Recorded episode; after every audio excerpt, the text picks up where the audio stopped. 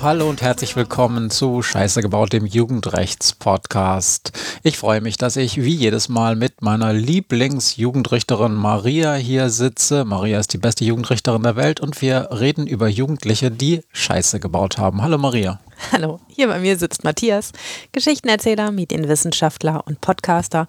Und zusammen machen wir hier diesen Podcast, weil wir der Frage nachgehen wollen, was eigentlich mit der Jugend von heute so los ist, was die ausmacht, beeinflusst, was wichtig für sie ist. Und weil wir uns im Jugendstrafrecht befinden, auch der Frage nachgehen, ob die wirklich immer so viel Scheiße bauen. Als ich eben unser schönes Intro-Musik-Dingsy gehört habe, fiel mir wieder ein, dass ich als ich äh, das jetzt zuletzt bei Spotify hochgeladen habe, gleich so eine Warnung bekam. Beziehungsweise Spotify schrieb mir irgendeine Meldung. Ich habe vor 300 Millionen Folgen mal so einen Jack Johnson-Track angespielt und dann hieß es sofort, darfst du das überhaupt? Und ich musste einen riesigen Fragebogen ausfüllen, hat mich fünf wertvolle Minuten meiner Lebenszeit gekostet. Und ich dachte so, warum zum Geier bezahlen wir eigentlich GEMA, wenn wir immer noch belästigt werden mit diesem Kram? Ich überlege echt, ob wir es einfach mal lassen sollten. Nein, das lassen wir nicht. Bitte. Okay, aber nur weil du diesen Soundtrack so schön findest Danke. von Dangerous Minds. Immer noch. Ich habe ich hab den bei mir als Klingelton für Matthias eingestellt auf meinem Handy. Und neulich saß ich am Bahnhof in Berlin und es lief Gangsters Paradise und ich habe mit dem Kopf mitgewippt und dachte, geil, wer hat hier so gute Mucke? Und meine Tochter guckt mich an und sagt, dein Handy. Mama, dein Handy. Maria hat für andere Leute, ich weiß nicht, ob nur für die Arbeit oder auch für Freunde, ich habe Polizei von Jan Böhmermann eingespeichert. Das ist auch mal sehr äh, seltsam, weil es unglaublich laut ist. Ja, führt auch zu komischen Blicken. Ist so. naja. Man kann ja nicht immer angepasst sein, ne? Genau. Äh, apropos Jan Böhmermann, ich habe mir am Wochenende wegen einer Interviewanfrage, die weirderweise ich bekommen habe. Diese, Matze ist jetzt mich auch berühmt. Ich bin total berühmt geworden. Weiß ich noch nicht. Ich weiß gar nicht, ob das gesendet wurde oder wird. Ähm, da ging es um eine Interviewanfrage zu diesem allgemeinen Thema. Ich weiß nicht, wer von euch diese Netflix-Serie How to Sell Drugs Online Fast gesehen hat.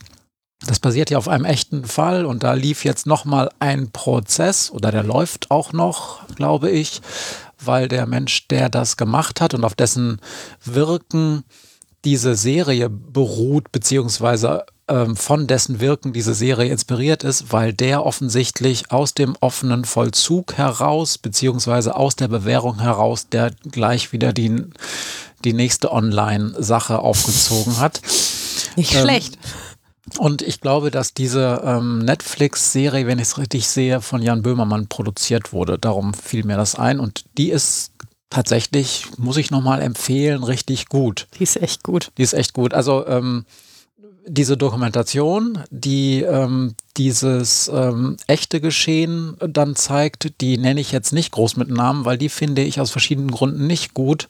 Unter anderem, weil das mehr oder weniger auch eine echte Anleitung ist, wie man, wie man sowas How to sell drugs online fast. Ja.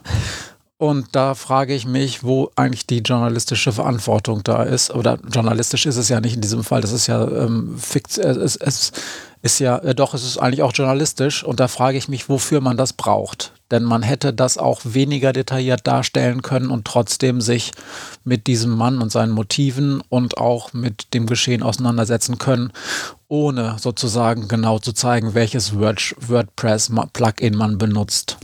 Ich weiß manchmal nicht, ob der Presse klar ist, also der Auftrag, ne? Wir schildern das, was passiert ist und erzählen es allen. Aber ob wirklich jedem Journalisten beim Schreiben eines ähm, Artikels oder auch beim Produzieren eines Podcasts oder einer, einer Radiosendung bewusst ist, dass wenn man es übrigens zu deutlich beschreibt, wie es geht, es auch andere Leute echt triggert, das auch genauso zu machen. Ich, manchmal weiß ich das nicht, ob das eigentlich Im, im Bereich, jemandem nicht klar ist. Im Bereich Suizidberichterstattung machen das ja alle ganz vorbildhaft. Da wird am Anfang erst immer ähm, gesagt, wenn es ihnen auch so geht, dass sie manchmal ähm, Probleme haben und so weiter, dann gibt es die folgenden Nummern und so. Das haben wir übrigens auch schon mal gemacht hier in diesem Podcast. Also bei sowas, Depressionen, psychischen Krankheiten, ähm, suizidalen Absichten, da funktioniert es ganz gut.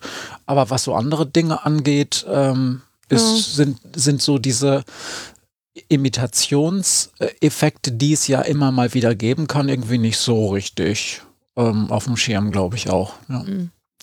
Naja gut, da so viel nur zum Thema Jan Böhmermann. Mein Gehirn ist heute so ein bisschen assoziativ veranlagt. Ähm, Entschuldigung dafür. Alles gut. Ich, äh, wir haben eine Menge wieder mal nettes Feedback eingesammelt. Das war schön. Vielen Dank da draußen. Wenn ihr uns nette Nachrichten schreibt und nette Bewertungen gibt, dann freuen wir uns. Mich hat äh, besonders gefreut, dass mich eine Kollegin im Büro angehauen hat. Die hat mich angerufen, ähm, ist Familienrichterin in meinem Gericht und ähm, hat über die Sendung von Die Boss ähm, hat sie sich weitergeklickt und hat gesagt, na, da hast du ja erzählt, dass du auch noch einen Podcast machst. Und dann habe ich da mal reingehört. Und sie war ganz begeistert und das hat mich genauso motiviert, wie es mich gefreut hat, denn ähm, für viele ist das ja, was wir hier erzählen, nicht alltäglich, weil ihr mit Jura nicht so viel am Hut habt, aber dass es auch Menschen, die das den ganzen Tag machen, gerne hören. Das äh, finde ich sehr motivierend. Ja, also ich habe das ähm, auch weiterempfohlen, verschiedenen Menschen, die ich mit meiner Frau und ihrem Werk beeindrucken wollte. Ähm, ähm, ja, und die fanden es auch alle gut. Also hast du offensichtlich ganz, ganz schön gemacht da. Danke. nee, wir wollen immer, dass Leute ja auch einen Einblick bekommen, was das eigentlich heißt, mit jungen Menschen zu arbeiten, die mit dem Gesetz in Konflikt geraten sind. Und ich drücke das übrigens ähm, mit Absicht so schwurbelig aus. Ne? Also normalerweise würde man vielleicht sagen, vielleicht habt ihr es in den letzten Folgen schon mitgekriegt, ich habe es im Moment mit Terminologie und mit einzelnen Wörtern. Ähm, und ich reagiere mal ein bisschen allergisch, wenn wir nur über kriminelle Jugendliche reden. Ne? Weil das ja auch beinhaltet, ähm, dass kriminelle Jugendliche kriminell sind und kriminell veranlagt sind. Ähm, und äh, also im Wortsinn, der Duden sagt, kriminell ist, wenn man zu strafbaren verbrecherischen Handlungen neigt. Und das sind Jugendliche ja ganz oft nicht, denn die machen das ja nur episodenhaft oder ganz viele von den Jugendlichen machen das nur episodenhaft, nur in einem kurzen Teil ihres Lebens und lassen das dann aus irgendwelchen Gründen einfach wieder. Und deshalb sagen wir manchmal so schön normverletzendes Verhalten mit dem Gesetz und Konflikt geraten. Das klingt immer so schwurbelig, aber nenn's Haarspalterei, mir ist es wichtig. Ja, in der Kriminologie sagt man ja auch häufig, ähm, statt normverletzendem äh, Verhalten abweichendes, abweichendes Verhalten. Also es ist einfach nicht das, was irgendwo entweder in einem Gesetz steht oder was Gesellschaft erwartet, darum abweichend. Das kann man jetzt gut oder schlecht finden. Meistens, äh, also ich würde schon sagen, so mehr als die Hälfte unserer Gesetze haben schon einen Sinn. Also ich hoffe deutlich mehr. Aber äh, es ist schon so, naja, es sind halt Menschen, die Grenzen austesten und die man als Gesellschaft, auf die man als Gesellschaft zu reagieren hat. Und ähm, das Ganze dann kriminell zu nennen, ist letzten Endes nur ein anderes Wort, aber das macht schon was dann, weil äh, wer sich so ein bisschen mit Kriminologie und den Theorien da auskennt, das führt dann schnell zu einem sogenannten Labeling. Dann mhm. werden Leute einsortiert, kriegen ein Label aufgedrückt, zum Beispiel ist kriminell. Und das äh, ist dann meistens etwas, was keine guten Folgen hat kriminell sein oder ein krimineller Mensch zu sein, beschreibt einen Status quo. Und bei Jugendlichen, deshalb ist mir da die Haarspalterei wichtig, ist das kein Status quo. Der ändert sich wieder, zumindest ganz, ganz, ganz oft und ähm, wenn wir gut Einfluss darauf nehmen, noch häufiger.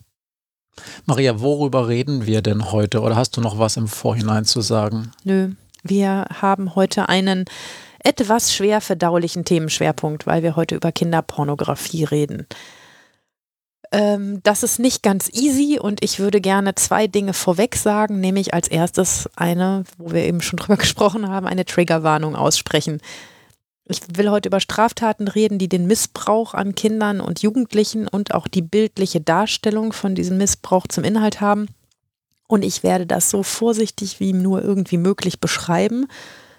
Ich will nichts verharmlosen, ich will aber auch nicht reißerisch sein ähm, aber ich würde gerne den Unterschied zwischen ganz krassen Taten erklären, die oft durch die Medien gehen und zwischen den Taten, die bei mir auf dem Tisch landen und die ganz oft zwar denselben Straftat erfüllen, aber ganz anders aussehen. Und um das beschreiben zu können, muss ich natürlich ein paar Dinge auch beschreiben. Ähm, und bei dem Wort schon Kinderpornografie geht bei ganz vielen Leuten ein Kopfkino an, ähm, das sich vielleicht gar nicht mit dem deckt, was in der Realität am häufigsten vorkommt. Vielleicht mit den allerschlimmsten Dingen, aber nicht mit dem, was häufig vorkommt. Und wer in diesem Bereich irgendwie sensibel ist, wer eigene schlimme Erfahrungen gemacht hat oder ähnliches, für den sprechen wir hier mit einer Triggerwarnung aus. Wir sollten vielleicht auch versuchen, das wahrscheinlich bessere Wort der sogenannten sexualisierten Gewaltdarstellungen zu verwenden. Das beinhaltet nur jetzt noch nicht den, äh, den Be äh, Bereich, dass es da immer um Kinder geht. Aber ähm, das heißt ja nicht umsonst nicht Kinderpornografie, weil Pornografie haben wir auch schon in der Folge mit Birte ähm, vor 700 Jahren drüber gesprochen. Das, das hat immer so was Verharmloses, Verharmlosendes insofern, dass das irgendwas ist, wo auch die Darstellenden freiwillig mitmachen. Und das ist ja bei weitem nicht so. Das wäre mein Punkt 2 gewesen, die okay. Terminologie.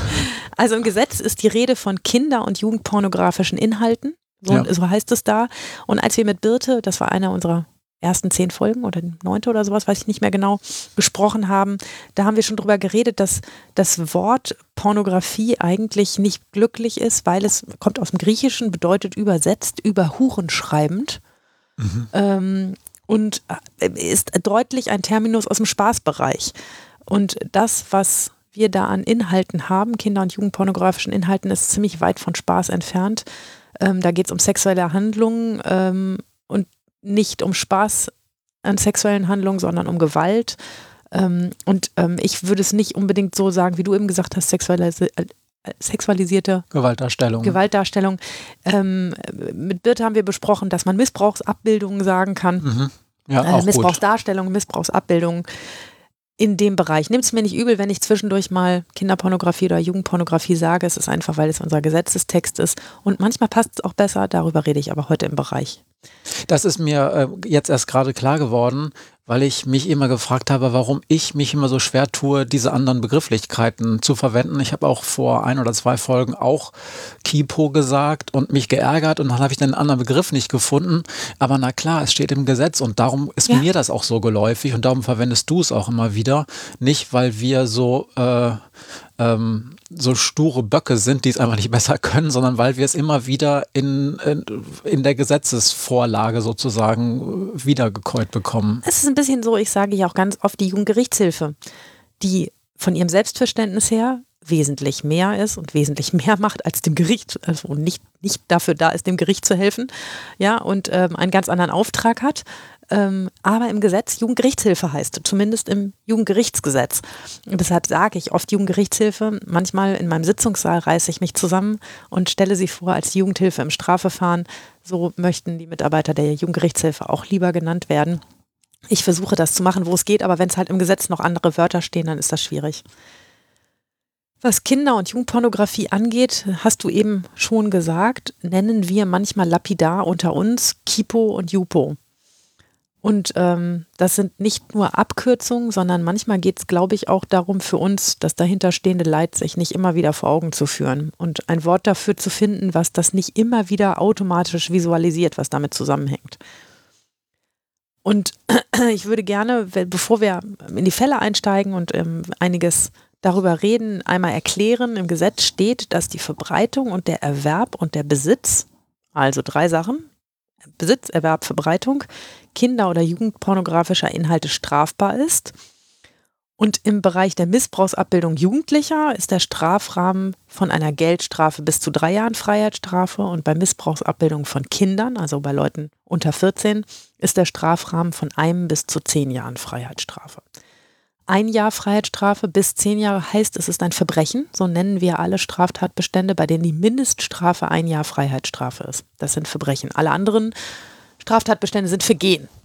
Mhm. Also ein Besitz von Jugendpornografie wäre ein Vergehen, Besitz von Kinderpornografie ein Verbrechen.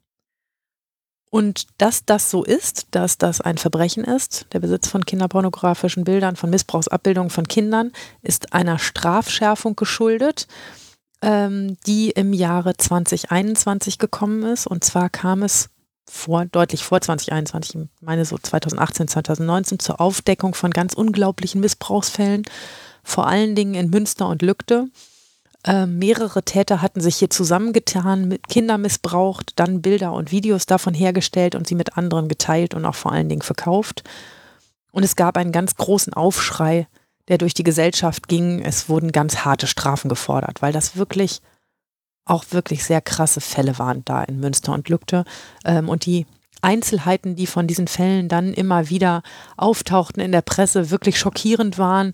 Da wurde immer beschrieben, dass selbst ganz, ganz erfahrene Ermittler ähm, äh, jedes Mal, wenn, wenn sie mit dem Komplex zu tun haben, danach in, in eine Behandlung müssen und, und äh, selber Gespräche führen müssen, um das zu verarbeiten. Also das wurde auch von der Presse ausgesprochen, bildhaft ausgemalt, wie schrecklich das ist. Ich kann mich ist. an eine äh, Pressekonferenz erinnern. Ich glaube, das war wahrscheinlich mit dem Polizeipräsidenten oder es war ein leitender, ermittelnder Beamter, der auch in die Richtung sagte, äh, er könne sich nicht erinnern, so etwas jemals gesehen zu haben und es sei äh, es sei für, für seinen Arbeitsalltag, es seien einfach unvorstellbare Bilder.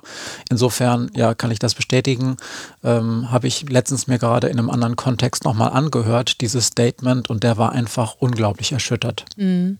Genau, und das hat ähm, dann auch dazu geführt, dass man gesagt hat, das muss doch viel härter bestraft werden und eigentlich muss man da mit der maximalen Kraft des Gesetzes draufschlagen. Und an der Stelle muss ich eine Sache erklären. Wir müssen nämlich differenzieren. Es gibt ganz, gar nicht ganz so viele, aber leider viel zu viele Menschen, die pädophil sind. Das heißt, die eine sexuelle Neigung haben und sich sexuell zu Kindern hin, hingezogen fühlen. Ähm, und diese Menschen haben zum Glück nicht viele Gelegenheiten, ihren Neigungen nachzukommen, ja, weil das zumindest in der Öffentlichkeit ähm, schon äh, viel beachtet ist, viel geguckt wird, Kindergärten gut hingucken, äh, wann Kinder sich komisch verhalten, aber sie konsumieren, wenn sie denn keine Gelegenheit ihrer Neigung nachzukommen äh, haben, und, oder wenn sie zu viel Skrupel haben, das tatsächlich sich an ein Kind heranzumachen, Missbrauchsabbildungen. Das heißt, Fotos und Videos. Und wenn das passiert, dann sind das wirklich ganz grausame Taten mit ziemlich grausamen Folgen für die Opfer. Das geschah so zum Beispiel in Lügde. Ähm, Kernpunkt war es hier, diese äh, Missbrauchsabbildungen selber herzustellen und die dann eben auch zu verbreiten. Und die Opfer waren sehr junge Kinder, die ganz bestimmt ihr Leben lang unter diesen Geschehnissen werden leiden müssen. Und ähm, es gibt aber, und das will ich heute an anderer Stelle erzählen, auch andere Spielarten von Konsum dieser Abbildung. Das ist nicht nur dieser, dieser Bereich, der sich da in Lückte und Münster aufgetan hat, der wirklich sehr ekelhaft ist und wo es jeden zuckt und auch dem, de, de, deine Einstellung da oder deine Erinnerung an dieses Interview mit dem Polizeibeamten, ähm, sondern es gibt halt auch ganz andere Fälle von ähm, Konsum von Missbrauchsabbildungen und da will ich heute erzählen, was es eigentlich noch so in dem Bereich gibt, damit das Kopfkino nicht immer mhm. automatisch das Schlimmste auswirft. So. Sagst du noch mal ganz kurz für die Hörenden, warum wir als der Jugendrechtspodcast, der sozusagen den Alltag einer Jugendrichterin beschreibt, uns überhaupt damit beschäftigen, warum du dich in deinem Alltag überhaupt damit beschäftigst, denn die Täterinnen und Täter sind doch in der Regel Erwachsene. Pädophile Täter sind in der Regel Erwachsene. Es soll auch pädophile Jugendliche geben oder junge Menschen, sehr junge Menschen. Da wird gerade erheblich geforscht in dem Bereich, wie, wie sich eine pädophile Neigung eigentlich ab wann zeigt. Ähm, ich meine, das ist noch nicht so richtig raus. Ähm, aber na, es gibt für mich jede Menge Berührungspunkte, wo Jugendliche und auch selber Kinder an diese Bilder geraten und sich dann selber strafbar machen. Und ja, und natürlich, äh, worauf ich hinaus wollte, ist, dass es ja dann, äh, wenn es dann sozusagen auch darum geht, dass möglicherweise diese Bilder, die da gezeigt oder konsumiert wurden, ähm, jetzt nicht zu einem Stapel von sehr bekannten alten Bildern gehören, sondern wenn das möglicherweise neuere Bilder sind, das auch eine, Jugend, eine, Jugendschutzsache ist. Und genau. Jugendschutzsachen sind immer welche, wo du als Jugendrichterin ins Spiel kommst, ne? Richtig, genau. Das ist in diesen krassen Fällen tatsächlich so gewesen, wenn man die Kinder ausfindig machen konnte, die, die dort äh, abgebildet worden sind oder die dort auch missbraucht worden sind, ähm, dann, ähm, dann sind die natürlich auch im, im Rahmen eines Jugendschutzverfahrens, ähm, wird das verhandelt. Aber das ist bei Kinderpornografie und Jugendpornografie gar nicht so häufig der Fall. Meistens sind das Bilder, wo man zwar sehen kann, dass es sich um ein Kind handelt, aber das Kind halt nicht kennt und nicht weiß, wo das steckt und ähm, ob es nicht zum Beispiel ein sehr altes Foto ist, was immer weiter und wieder verbreitet wird, ähm, aber gar nicht neu hergestellt worden ist. Mhm. Zurück zu diesem gesellschaftlichen Aufschrei. Wir haben also diese Situationen in Münster und Lügde gehabt, ein, ähm, ein ziemlich ähm, ordentliche Pressearbeit dazu mit, ähm, mit äh, sehr scharfem Wording. Und die damalige Justizministerin Frau Lamprecht hat erstmal gesagt, es gibt keinen Handlungsbedarf. Wir müssen nichts tun. Der Strafrahmen, der gesetzliche, den wir für diese Taten haben, der reicht. Äh, und es gibt genug her. Und in der Tat, bereits im Jahr 2019 wurden die zwei Haupttäter aus Lügde verurteilt, und zwar zu 12 und 14 Jahren Haft mit anschließender Sicherungsverwahrung. Ähm, da kann man sich jetzt, glaube ich, nicht beschweren, dass die zu wenig abgekriegt haben. Ähm, vielleicht aus Sicht der Opfer kann man auch noch sagen, hätten auch 14, 15, 16 Jahre wären gut gewesen, 16 schwierig. Ähm, aber ähm, das sind schon echte Höchststrafen und da ist auch ordentlich was ausgekesselt worden. Da hat jetzt niemand gespart. Ja, und Sicherheitsverwahrung oder Sicherungsverwahrung Verwahrung. heißt das ja nicht Sicherungs- oder Sicher Sicherungs? Äh, heißt ja sowieso, dass dann nach Ab Absitzen dieser Jahre sie nicht einfach entlassen werden, ne? Mhm, genau. Also die haben gute Chancen, nie wieder ähm, ungesiebte Luft zu sehen. Das ist vielleicht auch ganz gut so. Trotzdem wurde die Einschätzung der Justizministerin Lamprecht da dann ganz erheblich kritisiert, weil das halt so eine Stimmung war, wo man sagte, meine Güte, man muss doch diese Kinder schützen und jetzt sagst du, die Gesetze reichen und das ist alles in Ordnung, das geht so nicht. Und dann ist die, sage ich, leider, leider, leider, sehr schnell eingeknickt und hat ein paar Tage später nachgegeben und angekündigt, eine Gesetzesinitiative auf den Weg zu bringen. Und auch nur ganz wenige Monate später lag ein Gesetzesentwurf vor, der das Sexualstrafrecht in einigen Punkten geändert hat. Wir wollen uns heute nur mit dem Punkt befassen, der den Besitz von Kinderpornografie, ähm, von Missbrauchsabbildungen von Kindern ähm, ähm, zum äh, Fokus hatte, nicht die anderen Sachen. Da kann man auch noch trefflich über ganz viele Dinge streiten und reden, aber ähm, uns beschäftigt heute vor allen Dingen dieser Paragraph 184b ähm, StGB. Man muss dazu sagen, auch wenn du sagst, wir wollen uns mit den anderen Aspekten nicht ähm, beschäftigen. Trotzdem spielt ja zumindest einer wahrscheinlich auch in diese Stimmung, wir müssen die Gesetze verschärfen mit hinein, nämlich es gab ja offenbar ein staatliches Versagen insofern, dass man von Seiten der betroffenen Jugendämter äh, nicht oder, oder der Stellen, die hätten hellhörig werden müssen, nicht so hingeschaut hat, wie man es hätte machen müssen, was ja von diesem Paragraphen völlig unabhängig ist. Das ist ja eine ganz andere Baustelle.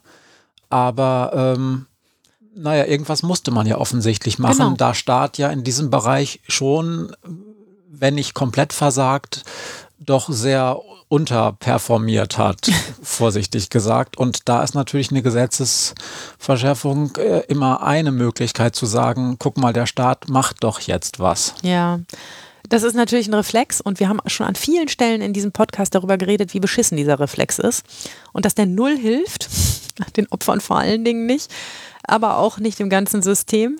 Ähm, und so war es auch in diesem Fall. Ne? Also ähm, es ist übrigens nicht nur so, dass, dass Jugendämtern in diesem Zusammenhang mit diesen krassen Fällen äh, Vorwürfe gemacht werden, auch Polizeiarbeit. Ich, ich kann es ehrlich gesagt nicht sagen, welcher von denen es war, aber in einem Fall war es so, dass sie ein Jahr vor Aufdeckung des Falls schon einen riesigen Datenbestand hatten von einem der Täter der einfach ein ganzes Jahr lang nicht ausgewertet worden ist, weil die Landeskriminalämter überfordert sind mit diesen Unmengen an Daten, die da auszuwerten sind und es riesige Wartelisten gibt, wann welche Computer in welchem Rhythmus ausgewertet werden. Und man sagen muss, wenn ihr ein paar mehr Leute hättet, um das ordentlich oder gehabt hättet, um das ordentlich zu machen, dann wäre euch übrigens auch ein Jahr früher aufgefallen, was da passiert ist und da wären auch wäre eine Menge Leid auch dadurch erspart geblieben. Ähm, auch noch so ein Punkt. Ich, wie gesagt, ich kriege es nicht voneinander, welcher von den Fällen es war, aber bei einem war es so, dass, dass so eine blöde CD da seit Ewigkeiten zur Auswertung rumlag und ähm, einfach nicht ausgewertet worden ist. Und äh, eine Verschärfung von Gesetzen heißt ja häufig dann nur, du wirst es vielleicht gleich noch im, im Detail erklären können, dass es noch mehr Fälle gibt, die dann bearbeitet werden müssen, gerade wenn es darum geht, dass jeder Fall ein Verbrechen ist, der da sozusagen zur Anzeige kommt oder der verfolgt wird, dann kann man ja auch nicht sagen, ja, lass ich mal jetzt erstmal liegen. Und das heißt, die Polizei hat noch mehr Arbeit bekommen in dem Bereich. Äh, und wahrscheinlich sind doch die Stapel dann eher einfach nur größer geworden oder ist die Polizei besser ausgestattet worden? Die ist auch besser ausgestattet worden. Natürlich ist, ähm, ist da unglaublich viel Zuwachs gewesen bei den Strafverfolgungsbehörden. Ähm, also allein in der Staatsanwaltschaft, mit der ähm, ich arbeite, ganz oft ähm, hat es meines Wissens nach acht zusätzliche Stellen für Staatsanwälte gegeben, um diese Sachen abzuarbeiten. Ähm, ob die tatsächlich alle in dem Bereich dann gelandet sind, diese acht Stellen, weiß ich nicht. Und das wird immer mal wieder intern bestritten. Aber auf jeden Fall gab es Personalzuwachs. Ähm, aber ähm, das stimmt schon. Äh, man hat einfach viel mehr Masse produziert und auch viel mehr Masse, auf die man ein großes Auge haben muss. Also früher, als der Straftatbestand nicht als Verbrechen eingestuft war, ähm, sind auch mal kleinere Fälle und das sage ich an dieser Stelle ganz deutlich. Ich will nichts verharmlosen, was böse und gemein ist und Kindern schadet. Ähm, aber es gibt kleinere Fälle und davon will ich gleich erzählen, von mhm. zwei dieser kleinen Fälle, die man mit Fug und Recht kleinere Fälle nennen darf ähm, die sind halt früher etwas besser regelbar gewesen. Jetzt ist alles ein Verbrechen, jetzt kann man überhaupt nichts mehr regeln, man muss es verhandeln. Mhm. Ähm, ja, und aber das, was es da für Folgen gibt, das ähm, erzähle ich gleich noch. Es war so, dass es diesen Gesetzesentwurf gab und dann gibt es ja auch immer, wenn neue Gesetzesentwürfe da sind, Anhörungen ähm, Bundes, im Bundestag, ähm, in den Ausschüssen, ähm, wie das so die Fachleute finden. Und die Fachleute haben mehr oder minder durch die Bank gesagt, das geht so nicht. Das könnt ihr nicht machen. Das ist eine doofe Idee. Es gab jede Menge Argumente. Ich, für unseren Verband ähm, war ich daran beteiligt, auch Stellung zu nehmen und zu sagen, blöde Idee, wird niemandem helfen, wird Opfer nicht besser schützen, sondern wird zu noch mehr Ärger führen äh, und zu noch mehr Komplikationen. Lass das. Und genauso haben zahlreiche Verbände, und das waren halt nicht nur die Strafverteidiger, die gesagt haben, hier, nee, unsere Mandanten nicht so doll bestrafen, sondern auch ähm, Ärzte, Psychologen, Psychiater, ähm, das, da waren ähm, da, da, der Richterbund, jede Menge Leute, die gesagt haben, ah, lass das besser. Was war denn das Hauptargument, was die Menschen kritisiert haben, die Expertinnen und Experten? Also äh, Haupt, das Hauptargument haben sie nicht kritisiert, aber was war die Hauptstoßrichtung, wo sie gesagt haben, ah, schwierig? Kann ich jetzt gar nicht so genau sagen, weil es also jetzt nicht so offen on point, mhm. weil es auch um die anderen Strafrechtsverschärfungen ging. Ähm, aber natürlich ist immer ein, ein Punkt in der Diskussion, wenn man Gesetze verschärft, dann verkompliziert man auch das Verfahren. Also, ne, wenn mehr Strafandrohung im Skat ist, dann muss das Verfahren noch detaillierter, noch genauer geführt werden. Dann ist auch ein Verteidiger nicht bereit, wenn das Verfahren nicht eingestellt wird, sondern es eine große Verhandlung vom Schöffengericht und eine Mindeststrafe von einem Jahr gibt. Dann sagt ein Verteidiger auch, dann klambüsern wir jetzt aber bitte jedes Bild einzeln auseinander. Ähm, das ist nicht gerade opferschonend mhm. Prozesse aufzublähen und größer zu machen. Und die Opferverbände haben in ganz vielen dieser Fälle gesagt, das ist doch äh, Opferschutz, äh, Strafschärfung in diesem Bereich. Und wir haben immer gesagt, na, das muss man auch zumindest mit Vorsicht betrachten, was Opferschutz ist. Denn wenn man Verfahren aufbläht, dann heißt das auch, dass zum Beispiel die Bereitschaft von jemandem ähm, zu gestehen und zu sagen, da erspare ich doch jetzt dem Opfer mal die Aussage und mach lieber, leg lieber ein Geständnis ab, sinkt und deshalb die Wahrscheinlichkeit, dass ein Opfer am Ende auch aussagen muss, steigt. Das ist nicht nur gut. Also. Wobei ja. in vielen dieser Fälle es natürlich keine vor Ort erscheinenden Opfer gibt, weil das sozusagen große Bildbestände sind, die da genau nicht, nicht im Kipo-Bereich, aber im Sexualstrafbereich, mhm. der da auch verschärft worden ist. Da war das ein großes Argument, ja. ähm, dass man immer gesagt hat, ja, ja, Verschärfung ist schon okay, ähm, aber ähm, äh, überlegt, ob ihr damit wirklich allen Beteiligten Gefallen tut oder eher nicht. Mhm. Ja, und ähm, trotz aller fachlichen Bedenken, also ich, ich habe die Protokolle dieser Anhörung gelesen und gedacht, das kann man doch nicht, wenn so einheilig die, einhellig die Fachmeinung sagt, oh, bitte nochmal drüber nachdenken, nochmal drei Runden drehen, dann kann man das doch nicht so durchboxen. Anders so Frau Lambrecht, die hat das nämlich einfach durchgezogen, trotz aller fachlichen Bedenken ein Gesetz dazu gegossen und es fertig gemacht. Und das ist dann auch 2021 in Kraft getreten. Das heißt, wer nun Bilder mit kinderpornografischem Inhalt, mit Missbrauchsabbildungen von Kindern verbreitet, erwirbt oder besitzt, wird mit einer Mindeststrafe von einem Jahr Freiheitsstrafe bestraft. Es gibt keine Möglichkeit, dieses Verfahren einzustellen und es gibt keine Möglichkeit, von dieser Mindeststrafe von einem Jahr wieder runterzukommen. Das heißt nur im Erwachsenenrecht, im Jugendrecht ist das anders. Ähm, Im Jugendrecht kann auch flexibler reagiert werden, aber auch dort gibt es feste Regeln. Wenn es zu einer Anklage kommt, muss ein Pflichtverteidiger dabei sein. Und die Verhandlung muss vor dem Jugendschöffengericht stattfinden. Bei einem Erwachsenen kann man es gar nicht mehr einstellen. Der muss einen Pflichtverteidiger haben und es muss vor dem Erwachsenen-Schöffengericht, also vor drei Richtern verhandelt werden. Was letzten Endes, und das sage ich nochmal für die Hörenden, nichts anderes bedeutet. Ein Schöffenverfahren bedeutet ähm, deutlich größeren Terminfindungsaufwand. Einerseits wegen der Verteidiger, denn die sind gar nicht so flexibel. Mhm. Ähm, und zum Zweiten müssen ja auch ähm, Schöffentermine entsprechend terminiert werden, also mit zwei Schöffen. Jetzt wird man sagen, na gut, diese Schöffen, die werden sowieso immer da sein, die werden zugelost und dann haben die da zu sein, aber es ist trotzdem auch ein Aufwand, den der Staat dann sozusagen macht und ähm, ein Richter, eine Richterin muss auch für so ein Schöffenverfahren erheblich mehr Zeit einplanen. Ja. Nicht nur wegen des Anwalts oder der Anwältin, die da mit im Skat sind, sondern so eine Schöffenberatung dauert auch deutlich länger, muss viel besser vorbereitet werden, weil du musst ja auch deinen Laienrichter-KollegInnen deutlich besser erklären, nachher noch in der Beratung, worum mhm. geht es hier eigentlich, was ist im Skat, was können wir überhaupt entscheiden, genau. was sind die Optionen, ähm, wie lange dauert so eine Schöffenberatung in, in so einem Fall? Also die Vorbereitung, bevor ich anfange, dauert Minimum eine Viertelstunde bis eine halbe Stunde. Ähm, und dann, wenn wir, wenn wir zu einem Urteil kommen, auf jeden Fall noch mal eine halbe Stunde. Also es ist an Komplexität im Vergleich zu einem normalen Verfahren, kannst du mal einfach sagen, das Doppelte. Und wie viel mehr Stellen habt ihr Richtenden dann bekommt? Keine bekommen? einzige. Keine einzige. Also zumindest in meinem Bereich nicht. Mhm. Ähm, ob das in anderen Bundesländern anders gelaufen ist, weiß ich außer, außer Hüfte nicht, aber ich glaube nicht. Ähm, und das ist auch die, die Welle rollt auch gerade erst auf uns zu. Ne? Seit 2021 gibt es diese Gesetzesverschärfung. Die, ich sage ja, das dauert ewig, diese Datenträger auszuwerten. Also die Welle an Schöffenverfahren, die das alles abarbeiten müssen, die ist noch nicht bei den Gerichten angekommen. Und wenn die kommt, dann haben die Gerichte weniger Zeit für andere Verfahren. Auch für diese Verfahren, aber halt auch weniger Zeit für andere Sachen. Und jetzt habe ich eben gesagt, naja, also das ist eine Mindeststrafe von einem Jahr. Wir müssen verhandeln vom Schöffengericht mit Pflichtverteidiger und dann fragt ihr euch da draußen vielleicht, warum eigentlich nicht? Solche Dreckstaten sollten doch auch maximal hart bestraft werden. Und ich will euch heute zwei Fälle erzählen, die beide unter das neue Gesetz fallen und die ganz erhebliche Folgen haben. Und diese Folgen sind nicht angemessen. Und das kann man ganz zwanglos erkennen. Ja, dann fangen vielleicht mit dem ersten Fall mal an und dann reden wir über die Randbedingungen dann zwischen den beiden Fällen. So machen wir es. Der erste Fall heißt Ariane. Ariane öffnet vorsichtig die Tür zu Emmas Zimmer. Sie hat geklopft. Steht auch auf dem Schild von Emmas Tür, seit sie 13 Jahre alt ist, dass man anklopfen soll. Aber niemand hat hereingerufen. Also öffnet Ariane die Tür und steckt vorsichtig den Kopf in das Zimmer ihrer Tochter. Es ist ein bisschen unaufgeräumt und auf dem Bett hockt Emma und starrt auf ihr Smartphone.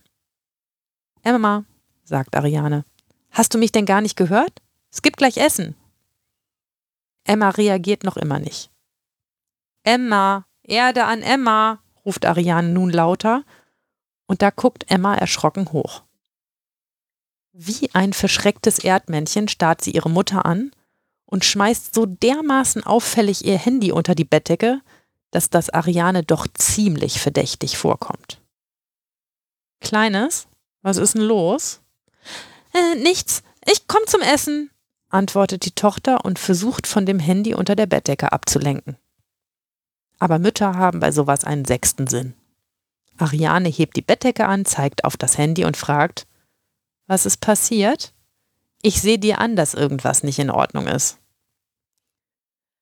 Emma weiß, dass es keinen Zweck hat, ihrer Mutter was vorzulügen und nimmt das Handy hoch. Ihre Hand zittert. Mama, ich weiß nicht, ob ich was falsch gemacht habe, sagt sie. Ich habe mir im Klassenchat mit einigen geschrieben, weil ich nicht weiß, was wir in Mathe aufhaben. Und dann hat einer aus meiner Klasse so ein komisches Bild geschickt. Ariane ist noch nicht bösgläubig und fragt, was es denn für ein Bild ist. Emma will es nicht sagen, tippt auf ihrem Handy rum und zeigt Ariane wortlos ein Foto. An dieser Stelle springe ich kurz aus der Geschichte, denn ich möchte euch nicht im Detail beschreiben, um was für ein Bild es sich handelte. Es ist eine Missbrauchsabbildung eines Kindes, das ist deutlich zu sehen. Man kann erkennen, dass es sich um eine ganz unnatürliche Situation handelt, dass das Kind auf dem Bild dies ganz bestimmt nicht aus Spaß oder freiwillig gemacht haben kann und es gezwungen worden sein muss. Es ist eins der Bilder, welche Menschen mit pädophilen Neigungen sich gegenseitig schicken und was man mit Fug und Recht als absolut krank bezeichnen darf. Es ist ein fieses Bild. Nichts, von dem man möchte, dass es die 13-jährige Tochter zu Gesicht bekommt. Ariane starrt auf das Bild, starrt dann ihre Tochter an und tippt ungläubig auf dem Handy herum. Woher hast du das? Wo kommt das her? Wer schickt dir sowas?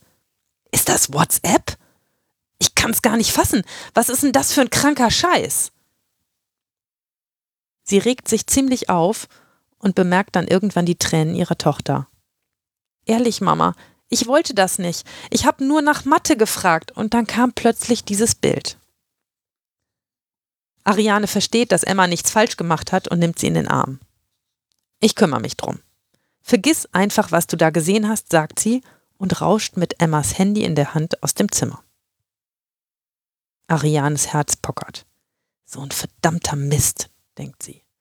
Vor so einem kranken Zeug muss man seine Kinder doch schützen können. Emma darf kein Instagram und kein Snapchat. YouTube nur, wenn Ariane oder ihr Mann es vorher abgesegnet haben und jetzt das. Im Klassenchat. Ariane ist so wütend. Sie will jetzt und sofort etwas dagegen unternehmen. Also schickt sie sich das Bild auf ihr eigenes Handy, kramt die Nummer des Klassenlehrers raus und ruft ihn an. Er geht nicht an sein Telefon. Ariane ist immer noch außer sich. Also nimmt sie das Bild und schickt es dem Klassenlehrer. Sie schreibt, Entschuldigen Sie die späte Störung, aber das hier habe ich gerade auf dem Handy meiner Tochter Emma gefunden. Das hat sie im Klassenchat geschickt bekommen. Dagegen muss man doch was tun. Ich hoffe, Sie veranlassen etwas. Fabian ist Emmas Klassenlehrer.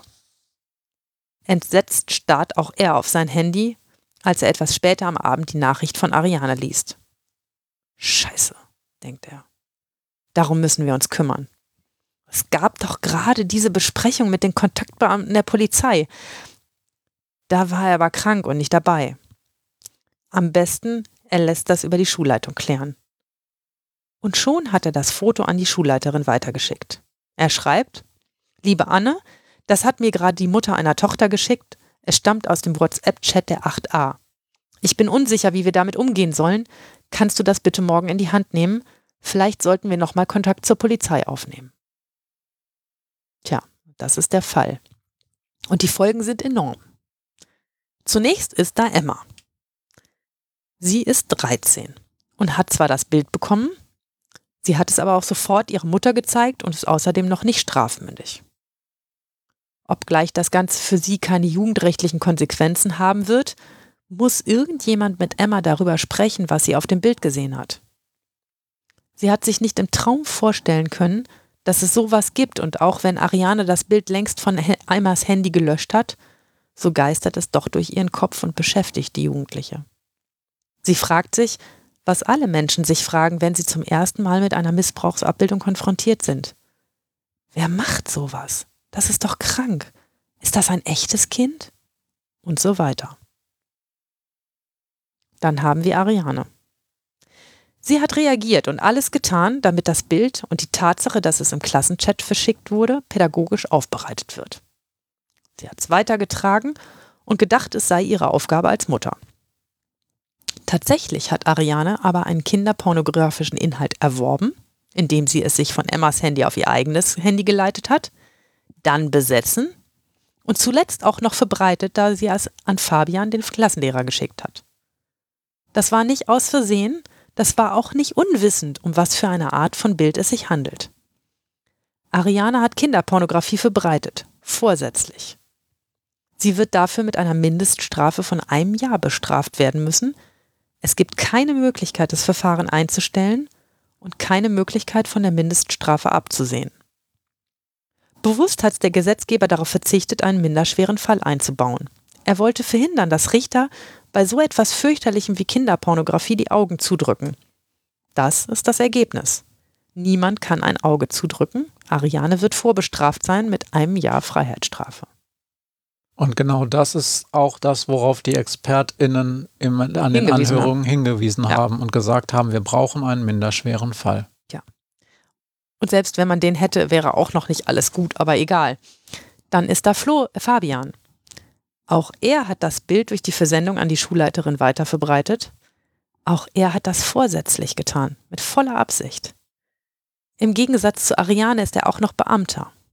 Nach 41 des Bundesbeamtengesetzes, und so ist es auch in den Bundesländern in den meisten geregelt, endet das Beamtenverhältnis, sobald man eine Freiheitsstrafe von einem Jahr bekommt. Fabian kann nicht unter einem Jahr bekommen, er wird seinen Job los. Und zuletzt haben wir die Schulleiterin Anne. Sie hat das Bild erhalten, besitzt es also. Das geschah nicht auf ihre Veranlassung und deshalb besitzt sie es erstmal ohne Vorsatz wenn sie, und so ist es hier zum Glück geschehen, unmittelbar die Polizei anschaltet und dann sofort das Bild löscht, hat sie sich wohl nicht strafbar gemacht. Das ist ein echt blöder Fall und der zeigt, dass obwohl wir hier ein wirklich schlimmes Bild haben, was absolut strafwürdig ist, nicht jeder, der damit in Kontakt kommt, was Verwerfliches getan hat. Im Gegenteil, Ariane und äh, Fabian, die waren total blauäugig aber jetzt mal Hand aufs Herz, ihr da draußen, habt ihr alle gewusst, wie schnell das gehen kann mit so einer Strafbarkeit? Und man muss doch eigentlich da so drauf gucken und sagen, eigentlich haben die ja erstmal alles richtig gemacht. Eigentlich haben die ja versucht, genau das zu tun, was man tut, nämlich zu verhindern, dass solche, Straf äh, solche Bilder weiterverbreitet werden, haben es dann nur leider in der Zeit weiterverbreitet, um das in die Wege zu leiten.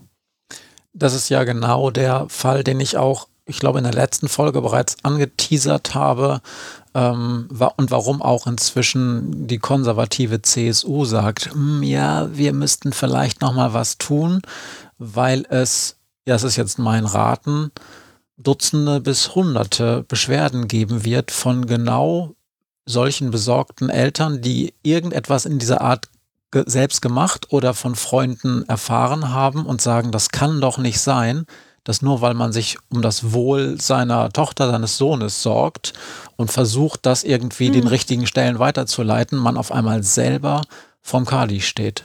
Tja. Und zwar mit ganz, ganz verheerenden Folgen. Ne? Also natürlich versucht die Praxis Lösungen zu finden. Seit zwei Jahren für diesen Mist. Und in, ich habe von ganz vielen Fällen gehört, in denen Richter für Ariane und Florian einfach sagen, das war ohne Vorsatz. Das ist aber ehrlich gesagt nicht richtig. Denn das ist nicht ohne Vorsatz. Sie haben erkannt, dass es ein schlimmes Bild ist und das völlig absichtlich weitergeleitet. Und dass sie dabei vielleicht gar nicht gewusst haben, dass sie sich in dem Moment schon strafbar machen, das mag allenfalls ein Verbotsirrtum sein. Aber da kann man sich doch mit Fug und Recht fragen, ob der für Akademiker nicht vermeidbar ist. Also natürlich war das auch von beiden nicht so irre schlau das weiterzuleiten. Aber was tut man, wenn man als Mutter in so einer Situation das erste Mal mit so einem Bild konfrontierten, heulende 13-Jährige da sitzen hat und denkt, scheiße, scheiße, man muss da doch ganz schnell was gegen tun? Ja, da macht man solche Schnellschussnummern. Und das ist auch hundertfach in Deutschland passiert. Und der Gesetzgeber hat uns da so ein Gesetz gestrickt, das so einfach nicht funktioniert. Er wollte harte Strafen für schlimme Taten und er wollte kein Schlupfloch für Weichwaschrichter und hat dabei übersehen, dass Schlupflöcher nötig sind, weil manchmal der superschlaue Gesetzgeber eben gar keine Ahnung hat und übrigens auch keine Fantasie, was es da draußen alles so gibt und was Menschen alles so tun.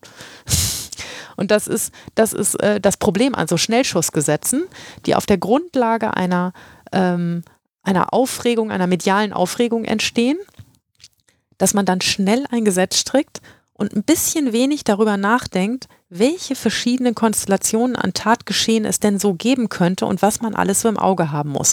Gute Gesetze, und davon haben wir viele, reifen und haben einen Bedarf oder erkennen einen Bedarf und fangen dann an, die Praxis zu fragen. Okay, wenn wir das so und so regeln würden, kämt ihr damit klar? Was gäbe es da aus eurer Sicht für Probleme? Natürlich kann der Gesetzgeber, der in Berlin sitzt, nicht immer jedes praktische Problem im Auge haben, was tatsächlich vorkommt. Ehrlich gesagt, den Switch eine Lehrerin leitet es weiter an die Schulleitung, den hatte ich auch nicht im Auge, als wir uns darüber Gedanken gemacht haben, was kann denn alles passieren. Auf die Idee war ich auch nicht gekommen, aber ja, sie ist gar nicht so fernliegend.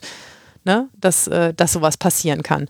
Ähm, und ähm, wenn man sich etwas mehr Zeit für dieses Gesetz genommen hätte, auch etwas mehr auf die Fachleute gehört hätte in den Anhörungen, dann wäre das nicht passiert. Und man hat einfach das durchgezogen, weil man sagen wollte, wir wollen keine Schlupflöcher schaffen. Ähm, und dagegen bin ich immer allergisch, weil ich denke, wenn ihr uns Richtern nicht vertraut, dass wir das richtig und ordentlich machen, uns kotzt das auch an, wenn Kinder missbraucht werden, glaubt uns. Ja, wir finden das auch ganz schrecklich und fürchterlich und wir haben überhaupt kein Herz für Leute, die sowas tun. Ähm, aber wir brauchen Flexibilität, damit man mit dem Leben, das bunt und vielfältig ist, auch bunt und vielfältig umgehen kann. Ja, es wäre ja wirklich, ich meine, gut, der minderschwere Fall, da hast du schon recht, der wäre jetzt gar nicht so die Lösung unbedingt gewesen, aber der wäre zumindest ein sehr viel besser handhabbares Loophole gewesen, um zum Beispiel BeamtInnen zu ja. schützen, um, äh, um. Die hätten beide noch 90 Tagessätze. Ein minderschwerer Fall sind meistens drei Monate. Ne? Mhm. Dann entweder drei Monate Freiheitsstrafe oder 90 Tagessätze gekriegt sind. Auch drei Monatsgehälter ist jetzt beim Lehrer auch nicht so wenig. Dafür, dass der echt eigentlich nichts falsch machen wollte. Ne? Also. Und nochmal, jeder, der Missbrauchsabbildung ansieht, herstellt, sie sich heimlich beschafft, sie weitergibt und das in dem Bewusstsein tut, damit entweder Sexualbedürfnisse zu befriedigen oder sich selbst zu bereichern, der gehört bestraft. Und zwar ordentlich. Denn am Ende von so einer Bilderkette steht ein misshandeltes, missbrauchtes und gequältes Kind und das wollen wir schützen. Und das ist auch wichtig und dass das heute noch viel ernster genommen wird als früher, ist auch wichtig und richtig. Aber das, was den dreien da passiert ist, Ariane, Fabian und Anne, das ist nicht korrekt so. Ja, ähm, ich hätte noch ein paar Fragen zu deinem Arbeitsalltag mit solchen Bildern. Können, wollen wir da noch den zweiten Fall hören oder wollen wir das jetzt einschieben? Lass uns mal den zweiten Fall hören. Vielleicht ergibt sich dann auch vieles an Fragen dazu, aber dann kann ich ein bisschen erzählen, wie das mit den Fällen ist. Ich habe auch noch ein paar Praxistipps für euch da draußen, was ihr tut, wenn ihr aus Versehen an so ein Bild geratet und wie man das richtig handelt und sich möglichst nicht strafbar macht. Okay. Aber der zweite Fall, den ich erzähle, ist ein bisschen kürzer. Der handelt von Timon und Laura. Timon kennt Laura aus der Schule. Sie war in der siebten, er in der achten Klasse. Seit er sitzen geblieben ist, gehen sie in dieselbe Klasse und seit der letzten Klassenfahrt sind sie auch ein Paar. Ich erspare euch die Einzelheiten, aber natürlich kommen sich Timon und Laura irgendwann näher. Lauras Eltern sind nicht sonderlich begeistert und auch bei Timon gibt es ziemlich strenge Regeln, wann die zwei sich sehen dürfen. Laura ist 13, Timon 14. Als Timon in den Sommerferien für vier Wochen in ein Nachhilfecamp geschickt wird, vermissen sich die beiden doch ziemlich. Sie schreiben sich Unmengen an Textnachrichten, schicken sich Bilder, GIFs, Emojis und kleine Videos. Irgendwann fragt Timon, ob er vielleicht ein Foto von Laura haben könnte, auf dem sie nichts anhat. Und Laura schickt ihm ein oben ohne Bild. In diesem Moment hat sich Timon strafbar gemacht. Es ist absolut irrelevant, dass sie ein Pärchen sind und dass das für die beiden als Austausch von gewöhnlichen Zärtlichkeiten gilt. Laura ist ein Kind, Timon ein Jugendlicher. Er hat ein Bild von einem Kind in sexualbezogener Pose, das ist kinderpornografischer Inhalt. Obwohl das Verhalten von beiden zumindest in der heutigen Jugend, für uns galt das nicht, aber in der heutigen Jugend absolut sozial adäquat ist, absolut normal ist für Jugendliche, sich so zu verhalten, hat sich Timon wegen Verschaffens und Besitz von Kinderpornografie strafbar gemacht. Wird sein Verfahren nicht eingestellt, bei ihm geht das, weil er Jugendlicher ist. So ist eine Anklage vor dem Jugendschöffengericht zu verhandeln mit einem Pflichtverteidiger, weil es sich um ein Verbrechen handelt. Und hier passt ehrlich gesagt das Wording Missbrauchsdarstellung auch nicht so toll. Denn ähm, es ist nicht so, dass es sich um einen Missbrauch handelt. Hier hat kein Missbrauch stattgefunden. Hier waren zwei junge Menschen, der eine noch ein Kind, der andere nicht mehr, sondern ein Jugendlicher, die sich gegenseitig Fotos geschickt haben. Naja, ähm, kurz reingehakt, natürlich kann man argumentieren, dass ein 13-jähriges Kind, zumindest wird das der Gesetzgeber so meinen, noch gar nicht in der Lage ist, dass die Konsequenzen des Handelns so richtig zu äh, übersehen und dass alleine schon die Aufforderung, ein Bild von sich in sexualisierter Pose zu schicken, insofern ein Missbrauch sein kann, weil ja damit die Hoheit über dieses Bild, also was mhm. passiert mit meinem Bild, ähm, ähm, abgegeben wird und das völlig in der Gewalt einer dritten Person liegt. Mhm. Und das ist auch der große Haken an diesen Bilder verschicken. Also wer auch immer von euch Kinder hat oder selber noch so jung ist, dass er so einen Quatsch macht, lasst das einfach. Also diese Bilder sind unterwegs und die bleiben leider nicht bei dem einen, dem man sie schickt, sondern wandern und haben, führen zu unfassbaren Problemen. Ähm, Hashtag Rache-Pornos ja, und sowas. jede alles. Menge Scheiß. Ne, verlässt du mich, dann schicke ich die Bilder an deine Großeltern. Äh, der, der ganze Mist, der damit zusammenhängt. Ähm, ja, und natürlich kann man sich auf den Standpunkt stellen, Laura ist 13 und ist ein Kind und kann das überhaupt nicht abschätzen. Und ich wäre auch echt bei dir, wenn Timon 18 wäre. Mhm. Aber der ist 14. Ja. Er ist im Zweifelsfall zwei Monate älter als sie ne? und ist durch eine, eine, eine willkürlich gesetzte Altersgrenze von ihr getrennt. Ähm, und die zwei sind ein Pärchen und das ist, ähm, das mögen Eltern missbilligen. Also ich glaube, ich würde das auch missbilligen. Ähm, aber, ähm, und das mögen wir auch nicht toll finden, dass Jugendliche schon in dem Alter das machen. Aber wir dürfen die Augen nicht davor verschließen, dass sie es tun und zwar dauernd und dass sie es auch total normal finden. Ja. Und man kann froh sein, dass nur als kleinen reißerischen Einschub, wenn es nur oben ohne Bilder sind.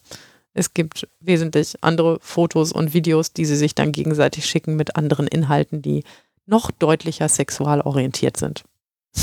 um das schön zu umschreiben. Die Gesetzgebung oder die Gesetzesänderung hat auf jeden Fall in dem Bereich ganz große Probleme gebracht. Also zum Beispiel war es früher in diesem Bereich konnte wirklich gut Präventionsarbeit betrieben werden. Also ein Kontaktbeamter der Polizei ging in Schulklassen und besprach die Thematik gemeinsam mit den Schülern. Dann hat man auf die Handys der Schüler geguckt, sich Bilder angeguckt, die vielleicht gemeinsam kategorisiert und dann auch gelöscht. Und heute muss jeder Jugendliche, der sich eventuell des Besitzes von Kinderpornografie strafbar gemacht hat, weil es ein Verbrechen ist, sofort einen Pflichtverteidiger bekommen. Gemeinsames Durchsehen, gemeinsames Löschen von Bildern ist fast unmöglich weil die Polizei danach eigentlich nicht mehr fragen darf, ohne gleich einen Pflichtverteidiger an den Start zu bringen. Und früher war das auch so, dass man, wenn wir zum Beispiel so einen Durchsuchungsbeschluss unterschrieben haben, ähm, weil irgendwo ein Bild aufgetaucht ist und man wusste, okay, das ist jetzt ein äh, 14- oder 15-jähriger Täter, es geht um ein Bild ähm, wahrscheinlich ist da keiner der Beteiligten kernpädophil, ähm, sondern es geht darum, sich reißerische Bilder zu schicken und die Grenze zwischen dem, was, was geht und was nicht geht und was so geschmacklos ist, dass man es besser lässt und was so strafbar ist, dass man es besser lässt, die verschwimmen halt für Jugendliche. Ne? Da, wie sollen sie unterschreiben oder unterscheiden, wie schlimm in der Abgrenzung es jetzt ist, ein, äh, ein Video von einer ähm, vom, vom Foltern eines Menschen sich anzugucken oder ein Video äh, oder ein, ein, ein Bild, äh, wo einer einen Hitlergruß macht oder ein Bild anzugucken, auf dem so ein Kind dargestellt ist. Ähm, und es gibt, wie gesagt, ich habe keine Lust, euch diese Bilder zu beschreiben, das ist ähm, nicht okay, ähm, aber es gibt auch in der Abstufung dessen, wie diese Bilder gestaltet sind, sehr, sehr, sehr große Unterschiede. Es gibt ganz krasse, ganz fürchterliche Bilder, ganz bestimmt, die da in Lückte entstanden sind. Aber es gibt auch Bilder, bei denen wir immer wieder überlegen, wenn wir sie sehen, okay, ist das jetzt Kipo oder nicht? Wie sexualisiert ist die Darstellung? Ist das schon eine Pose oder nicht? Oder ist das einfach nur nackig am Strand stehen? Ähm, ne, das, ist, das sind unglaublich verschwimmende Grenzen. Und das ist nicht einfach, das klar zu kriegen, ist, wenn man auf dem Handy von einem erwachsenen Mann nackte Kinder findet, ob er einfach seine Kinder im Sommerurlaub fotografiert hat. Ja. Ähm, ob die dabei äh, die Hüfte rausdrücken und den, den Arm in die Hüfte stemmen und eine deutliche Pose machen oder eben nicht. Ja.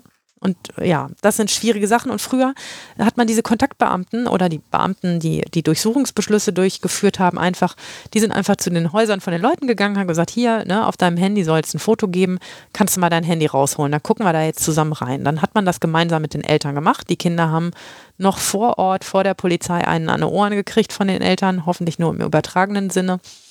Ähm, und dann ist das Bild gelöscht worden und dann hat die Staatsanwaltschaft das Verfahren eingestellt. Das ist heute so eigentlich nicht mehr praktikabel. Ähm, das war eine gute und auch eine praktikable Verfahrensweise, um sinnvoll mit diesen Verfahren, Sachen umzugehen. Und das geht heute fast nicht mehr, weil, wie gesagt, wegen des Verbrechenstatbestandes immer automatisch der Pflichtverteidiger am Start ist. Ja.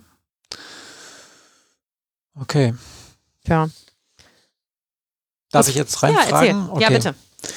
Ähm, ich möchte noch mal ein bisschen weiter vorne anfangen und zwar ähm, zu deiner täglichen Arbeit mit solchen, ähm, mit solchen Fällen, nur damit auch die Hörenden mal so einen ähm, Überblick kriegen, über welche Quantität wir eigentlich sprechen. Ich weiß nicht, ob wir es in dieser Folge 8, 9, 10, die wir damals mit Birte äh, gestaltet haben, ob wir ähm, da schon so explizit drauf eingegangen sind. Also du, das kann ich zur Transparenz, glaube ich, sagen, du bist ja nicht nur Jugendrichterin, sondern du arbeitest auch so, bist ja auch Haftrichterin. Mhm. Und du bekommst also auch eine Menge Anträge auf Durchsuchung oder Inhaftierung und sowas auf den Tisch.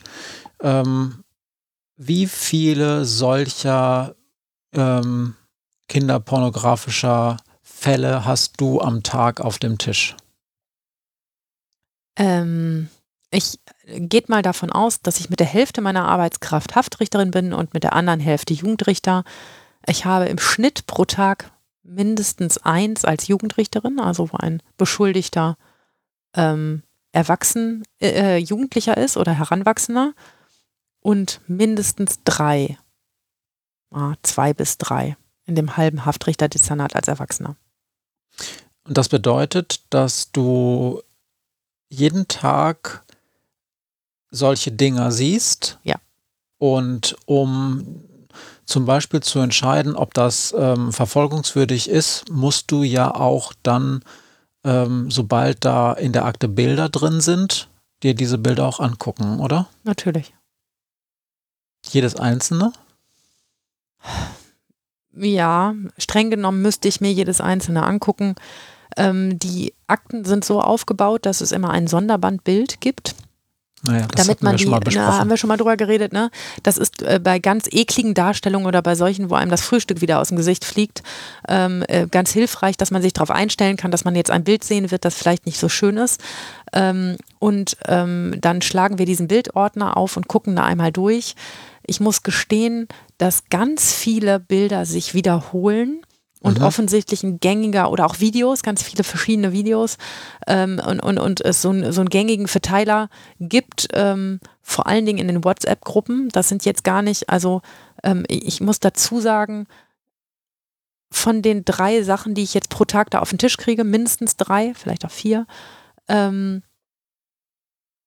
ist vielleicht alle drei, vier Monate ein Verfahren, wo jemand wirklich viele Bilder besessen hat und wir uns Sorgen machen, dass er wirklich irgendwo Kinder missbraucht werden oder, oder jemand zumindest Kernpädophile ist und sich das in großem Stil beschafft. Alles andere ist dieser Beifang aus WhatsApp-Gruppen, Snapchat, Instagram, ähm, YouTube, mhm. ähm, Google, ähm, allen möglichen Online-Diensten, die immer mal wieder melden, dass es, äh, dass es auf ihren Diensten Bilder gegeben hat. Ähm, und da versuchen wir schon auch zu differenzieren. Ähm, also wenn einer in einer WhatsApp-Gruppe ein Bild bekommt, verschickt, klar, ne, wer selber so ein Bild verschickt, der macht sie natürlich auch strafbar. Aber wer so ein Bild bekommt, ähm, ist ja immer die Frage, äh, der, der hat es ja nicht angefordert. Er ist jetzt Mitglied in einer WhatsApp-Gruppe ähm, und, ähm, und kriegt ein Bild ähm, wie, wie strafbar macht er sich? Naja, in dem Moment, in dem er es kriegt, besitzt er es. Mhm. Aber wir fragen uns schon, ähm, wie, ob er zum Beispiel ahnen konnte, dass er so ein Bild kriegt. Wenn diese Gruppe Little Lolitas heißt oder krasser, kranker Scheiß, ähm, dann ist ziemlich wahrscheinlich, dass man auch solche Bilder bekommen wird und dann darf man sich halt auch nicht wundern, wenn man in, zum Beispiel in WhatsApp-Gruppen mit vielen hundert Teilnehmern ist. Das ist immer so ein deutlicher Hinweis darauf, dass das ganz schön krass ist.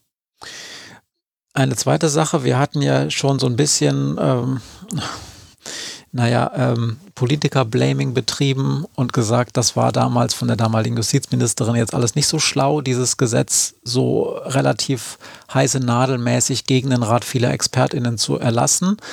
Ähm, ich habe auch so ein bisschen nahegelegt, dass diese Flut an Verfahren, die Menschen wie du jetzt zu bearbeiten haben, auch damit zusammenhängt.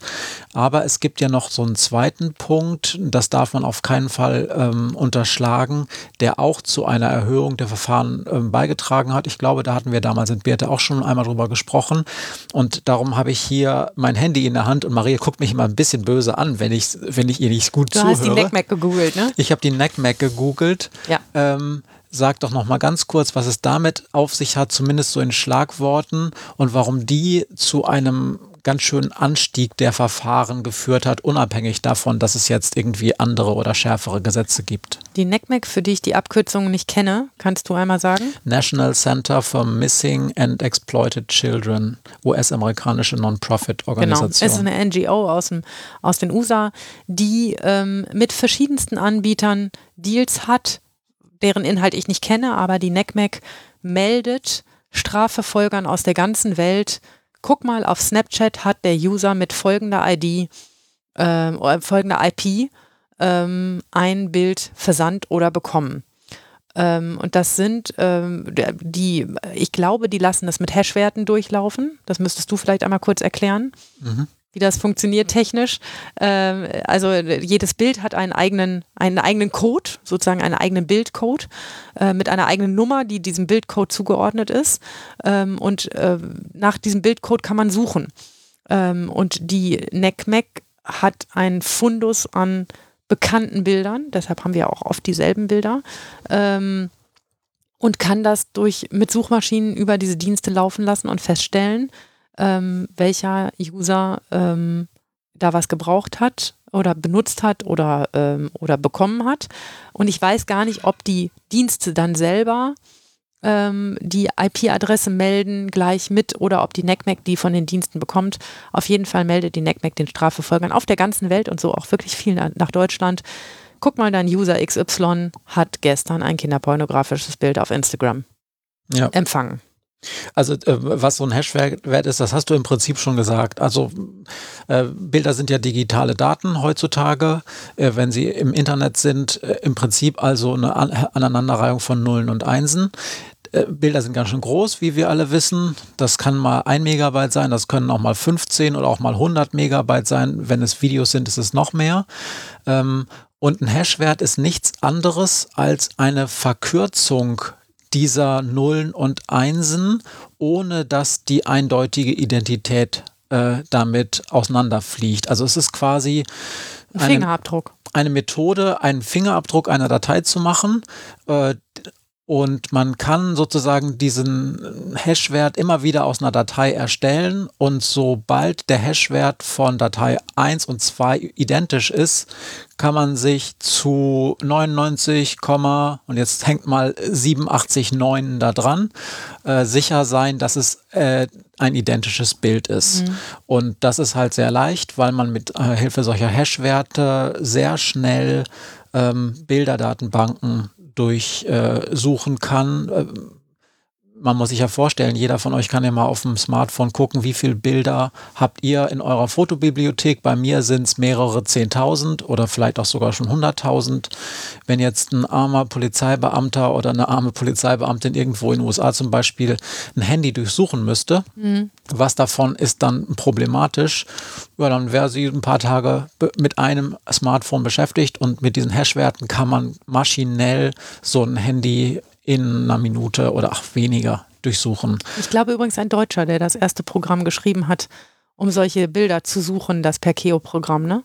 Äh, diese, diese, diese Hashwerte, die werden ja überall benutzt. Also zum Beispiel, wenn man irgendwo eine Datei runterlädt, ne, bei irgendeinem Anbieter mit irgendeinem Download-Programm und ich lade die runter und am Ende will man ja wissen, ist diese Datei denn komplett angekommen und ist es wirklich die gleiche Datei oder gab es zum Beispiel so einen Man-in-the-Middle-Angriff und irgendwer hat mir eine andere Datei untergejubelt auf dem Weg oder ist die Datei vielleicht beschädigt und darum bildet man am Ende bei vielen Download-Programmen einen Hashwert der Datei und schickt den Hashwert rüber zur, zum Sender und sagt, bei mir sieht es so aus. Und der Sender sagt, ja, richtig, das ist korrekt. Also zum Beispiel mhm. machen das immer Anbieter, äh, wenn die Betriebssystem-Updates oder sowas erstellen, dann wird am Ende nochmal geguckt, okay, hast du wirklich das richtige Update bekommen, damit wir sicher sein können, dass wenn ich da jetzt auf Go klicke, diese Datei auch das macht, was sie soll und nicht das ganze System schrottet oder irgend so ein doofer Spion, Nazi-Hacker ähm, mir in der, in der Zwischenzeit irgendwas untergejubelt hat. Also mhm. dafür sind Hash-Werte eigentlich mal erfunden worden. Ja, und sie sind halt super hilfreich. Ich glaube auch, dass die jeweiligen Dienste ähm, die NECMAC gerne mitlesen lassen. Das ist ja auch ein Moderating ähm, ihrer eigenen, ähm, ihre eigenen Sachen, die äh, ne, auch ein Instagram und Snapchat will ja ungern richtig inkriminierte Daten ähm, bei sich auf dem Dienst sehen. Ähm, und so ist, funktioniert die Zusammenarbeit da gut. Aber die NECMAC arbeitet halt auch wie blöd und produziert unfassbare Mengen an Meldungen. Hier gibt es folgendes Kipo-Bild. Und darunter fällt dann manchmal auch, also ähm, es, es sind die Hashwerte von bekannten Bildern, ähm, aber darunter kann halt auch mal ein Bild von einem fotografierten Kind am Strand sein. So, mhm. das, und das muss man sich, deshalb muss ich mir diese Bilder angucken. Das muss man sich genau angucken. Was ist das für ein Bild? Und ist das eine sexualisierte Darstellung oder ist das jetzt was vollkommen Normales? Ähm, auch die Unterscheidung zwischen Kinderpornografie und Jugendpornografie super schwer. Wie alt ist dieses Kind auf dem Bild? Ist das jetzt schon 14 oder nicht? Ähm, oder ist das über 18? Ist es gar keine Jugendpornografie mehr? Ähm, das ist sehr, sehr, sehr schwer auseinanderzuhalten. Es gab vor, ich würde sagen, ein oder zwei Jahren ähm, hatte der Computerkonzern Apple oder der Smartphone-Konzern Apple, muss man inzwischen sagen, die in Anführungsstrichen gute Idee, ähm, die NECMAC mit ins Boot zu holen und ähm, quasi ähm, so ein Scan-Programm der NECMAC oder zumindest ein von der NECMAC äh, zur Verfügung gestelltes Filterprogramm über alle Dateien auf einem Smartphone und einem Mac-Computer laufen zu lassen um sozusagen User erstmal einfach nur zu warnen, Achtung, du hast da in deinem Chat ähm, ein äh, Kinderporno, als kinderpornografisch markiertes äh, File, das solltest du bitte sofort löschen. Mhm. Ähm, und das hat Apple dann nach massivsten User-Protesten zurückgezogen, weil diese Intervention als Einfallstor gesehen wurde. Naja, heute ist es die NECMAC, mit der ihr zusammenarbeitet. Das sehen ja eigentlich alle vernünftigen Menschen noch ein, dass es gut ist, mhm. dass solche Dinge verschwinden von den Smartphones und dass User auch sensibilisiert werden. Aber wer sagt uns denn, dass ihr nicht morgen uns aus einer anderen äh, Richtung die Smartphones kontrolliert. Also das, das Ding ist folgendes.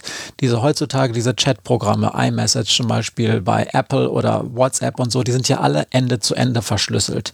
Das bedeutet, es gibt im Prinzip keine Möglichkeit, in diesen Chat hineinzugucken auf dem Weg von A nach B, ja, also A sendet das verschlüsselt mhm. und nur B kann es öffnen und auf einem Weg ist alles dicht. Und wenn diese Handys gut gesichert sind mit Passwort, Fingerabdruck, sonst was, ist es auch für die Polizei jetzt nicht so easy peasy an diese Chats ranzukommen. Und ähm, es ist also eine relativ sichere Sache, zum Beispiel auch ähm, Missbrauchsdarstellungen von A nach B zu senden. Und gerade Apple hatte, zwischen, hatte zwischenzeitlich ein Problem, dass gesagt wurde, dass einige Menschen, die ähm, in dem Bereich sich tummeln, gerne iMessage benutzen, weil es nämlich relativ sicher ist. Mhm. So, und die haben gesagt, naja, das wollen wir jetzt auch nicht, dieses Image, und wir finden das ja auch alles Schrott. Also binden wir die NECMAC mit ein. Die sind dann aber, haben dann aber zurückgezogen, weil die User-Proteste so groß waren, dass diese Beta-Version, also dass diese erste Beta-Implementierung wieder zurückgezogen wurde. Mhm. Ich ganz persönlich muss sagen, ich hätte das begrüßt, dass es das gibt, ähm, mit der Gefahr, dass es sozusagen nicht dabei bleibt, aber ich hätte mir den Aktivismus äh, im Bezug auf Privacy gerne dann gewünscht, wenn es wirklich akut wird, dass wir wissen, dass Apple jetzt zum Beispiel, ich nenne jetzt einfach mal was, auch irgendwelche Copyright-Vereinbarungen mit Sony oder sowas macht und immer, ja, ja, wenn irgend so ein Sony-Musiktrack irgendwo landet, dann, ähm, dann irgendwie einen Filter einbaut und dann sagt, das darfst du nicht und löscht das sofort und so. Ja. Da wäre der Aktionismus besser gewesen. Okay, aber das heißt, ähm, auch dadurch, dass es diese NECMAC gibt, dadurch, dass es diese Gesetzesverschärfung gibt, äh, sind bei der Staatsanwaltschaft nach deinem Wissen schon äh, personell einige Dinge passiert. Ja. Aber bei euch nicht. Ja, natürlich war dadurch, dass das Thema plötzlich in den Medien war und auch mit der Gesetzesänderung ähm, ähm, war das Bedürfnis plötzlich zu sagen, wir brauchen viel mehr Ermittler, die das gut und ordentlich ermitteln, die auch diese Unmengen an Datenmengen auswerten. Da ist unglaublich Personal aufgebaut worden. Ja, und das ist wie bei Drogenkriminalität, wenn man in diesem Bereich Personal aufbaut, dann entdecken die ja auch mehr. Mhm. Und dann finden die mehr und dann gibt es einfach einen unglaublichen Anstieg. Also wir haben schon einen enormen Anstieg an. Also ich sage ja, als Jugendrichterin trifft mich pro Tag etwa eins dieser Verfahren. Ähm, früher waren das alle drei Wochen eins. Äh, das ist schon, ähm, schon äh, ein unglaublicher Anstieg, den wir in dem Bereich haben, ums viel, viel, vielfache. Aber du kannst ja nicht so einfach sagen, und das ist ja mal diese Sache zwischen Hell- und Dunkelfeld, du kannst ja nicht einfach daraus zurückfolgern, die Menschen sind auch dreimal so pervers geworden. Nee, gar nicht. Also es mag schon einen Anstieg gegeben haben, das will ich gar nicht bestreiten, aber sozusagen diese große, dieser große Anstieg im Hellfeld liegt halt vor allen Dingen daran, dass Richtig. wir viel mehr suchen. Richtig. Und ähm, natürlich liegt auch der Anstieg vielleicht in den Möglichkeiten. Leute, die sich ähm, inkriminierte, also strafbare Daten besorgen wollen, haben es auch heute echt leichter, als man das früher hatte. Früher musste man ja ernsthaft Bildchen tauschen, äh, in echt, in Papier und die von Mensch zu Mensch weitergeben. Äh, das ist jetzt auch wirklich echt viel leichter, indem man äh, sich allein schon in anderen Netzwerken bewegen kann die, in die die Polizei vielleicht nicht so schnell reingucken kann und versuchen kann, seinen, ähm, seinen Weg, den man hatte und seine IP zu verschlüsseln. Ähm, das ist ja sehr viel leichter geworden und natürlich vielleicht regt das auch mehr Menschen an, Dinge zu tun, die vielleicht verboten sind, die sie sonst nicht täten. Aber gerade was die pädophilen Menschen angeht, ähm, das ist schon ein Krankheitsbild und hat auch einen Krankheitswert und ist auch ähm, schwer bekämpfbar. Es ist eine, eine sexuelle Orientierung, die jetzt ebenso wie andere sexuelle Orientierungen ein bisschen schwer abzustellen ist. Also können tatsächlich Tabletten nehmen und können auch ähm, Verhaltenstherapien machen, aber seine ähm, sexuelle Orientierung einfach mal ähm, um 180 Grad zu drehen, ist halt nicht ganz einfach. Ich will kein Mitleid für die Leute erregen, aber schon auch ein Bewusstsein dafür, dass es sich um, ähm, um kranke Menschen handelt. Mhm. Ja, was mich immer da, ähm, ähm, ich möchte jetzt gar nicht ähm, äh, so groß in diesen Bereich des Opferschutzes und der Furchtbarkeit dieser einzelnen Fälle einsteigen, weil äh, da fehlt mir erstens die Expertise und zweitens auch die Kraft, sozusagen länger darüber zu reden. Ich kann immer nur über die technischen Dinge also die arbeitstechnischen Dinge auch reden. Und da fällt mir dann schon auf, dass ähm, bei der Ausstattung, bei, auch bei der personellen Ausstattung, auch bei der materiellen Ausstattung ähm, aus meiner Sicht dann häufig die Justiz immer da ist oder die, die, Stelle ist, wo es dann doch am wenigsten aufgestockt wird. Justiz ist relativ ja. schwach ausgestattet mit Material, ist auch ein kleineres Budget als zum Beispiel so ein Innenbudget in den einzelnen mhm. Ländern und auch im Bund. Und ähm, auch wenn die Polizei es schafft, das sich dann entsprechend aufzustellen, technisch auch gut zu werden und die Beamten haben schon Lust, da richtig ranzuticken, damit die Schweine vor Gericht kommen. Aber dann müssen sie auch erstmal vor Gericht kommen. Dann muss die Staatsanwaltschaft entsprechend mhm. aufstocken. Da hast du schon gesagt, hm, ja, da scheint ein bisschen was passiert zu sein. Aber irgendwer muss das ja auch vor Gericht. Äh Wie gesagt, die Welle ist noch nicht bei uns angekommen, die kommt regeln. schon noch. Mhm. Und wenn dann anfängt, dass die Leute, die etwas weniger Mord und Totschlag äh, länger dauert, bis es verhandelt wird, schwere Körperverletzungen, wenn so eine Bande Jugendlicher irgendwo durchzieht und, und Leute zusammenschlägt, wenn das erst nach Monaten verhandelt wird, weil die Gerichte mit diesen ganzen Verfahren beschäftigt sind, wird das schon noch irgendwann auftauchen und auffallen, dass wir uns auch damit blockieren, dass zumindest Dinge aufzubauschen. Ne? Ich kann das in diesem Podcast echt nicht oft genug an tausend Stellen sagen. Leute, die das ähm, konsumieren in dem Wissen, äh, äh, dadurch ihren Sexualtrieb zu befriedigen oder dadurch selber Geld zu verdienen, noch schäbiger. Ähm, das ist, äh, ist unterste Schublade und gehört ganz gehörig bestraft. Aber es gibt halt auch jede Menge Situationen, in denen man an solche Bilder geraten kann, in denen man jetzt gar nicht so ein schlimmer Fuß ist.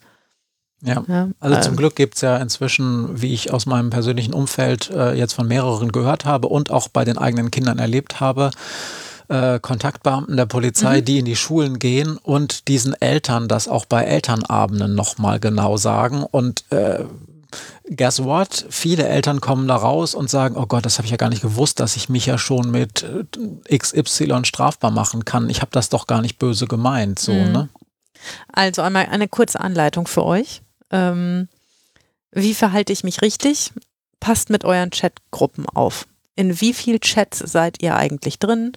Beim Hundeverein, äh, bei eurem Tennisclub, äh, in eurem, äh, in der, jetzt verdreht er die Augen.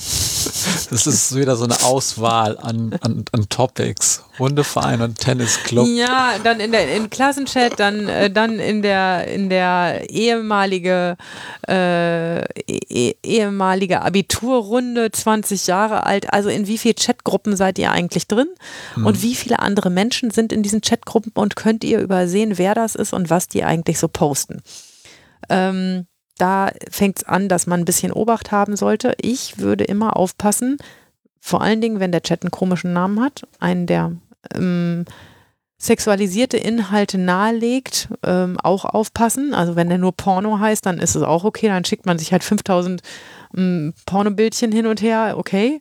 Ähm, aber ähm, das, ähm, das kann halt auch mal aus dem Ruder laufen und wenn es zu viele Mitglieder hat. Das ist immer ein ähm, Einfallstor auch für Bekloppte, die gerne ihre, äh, ihre Bilder und ihre, ihre kranken Sachen loswerden wollen, die dann da reinzuschicken. So.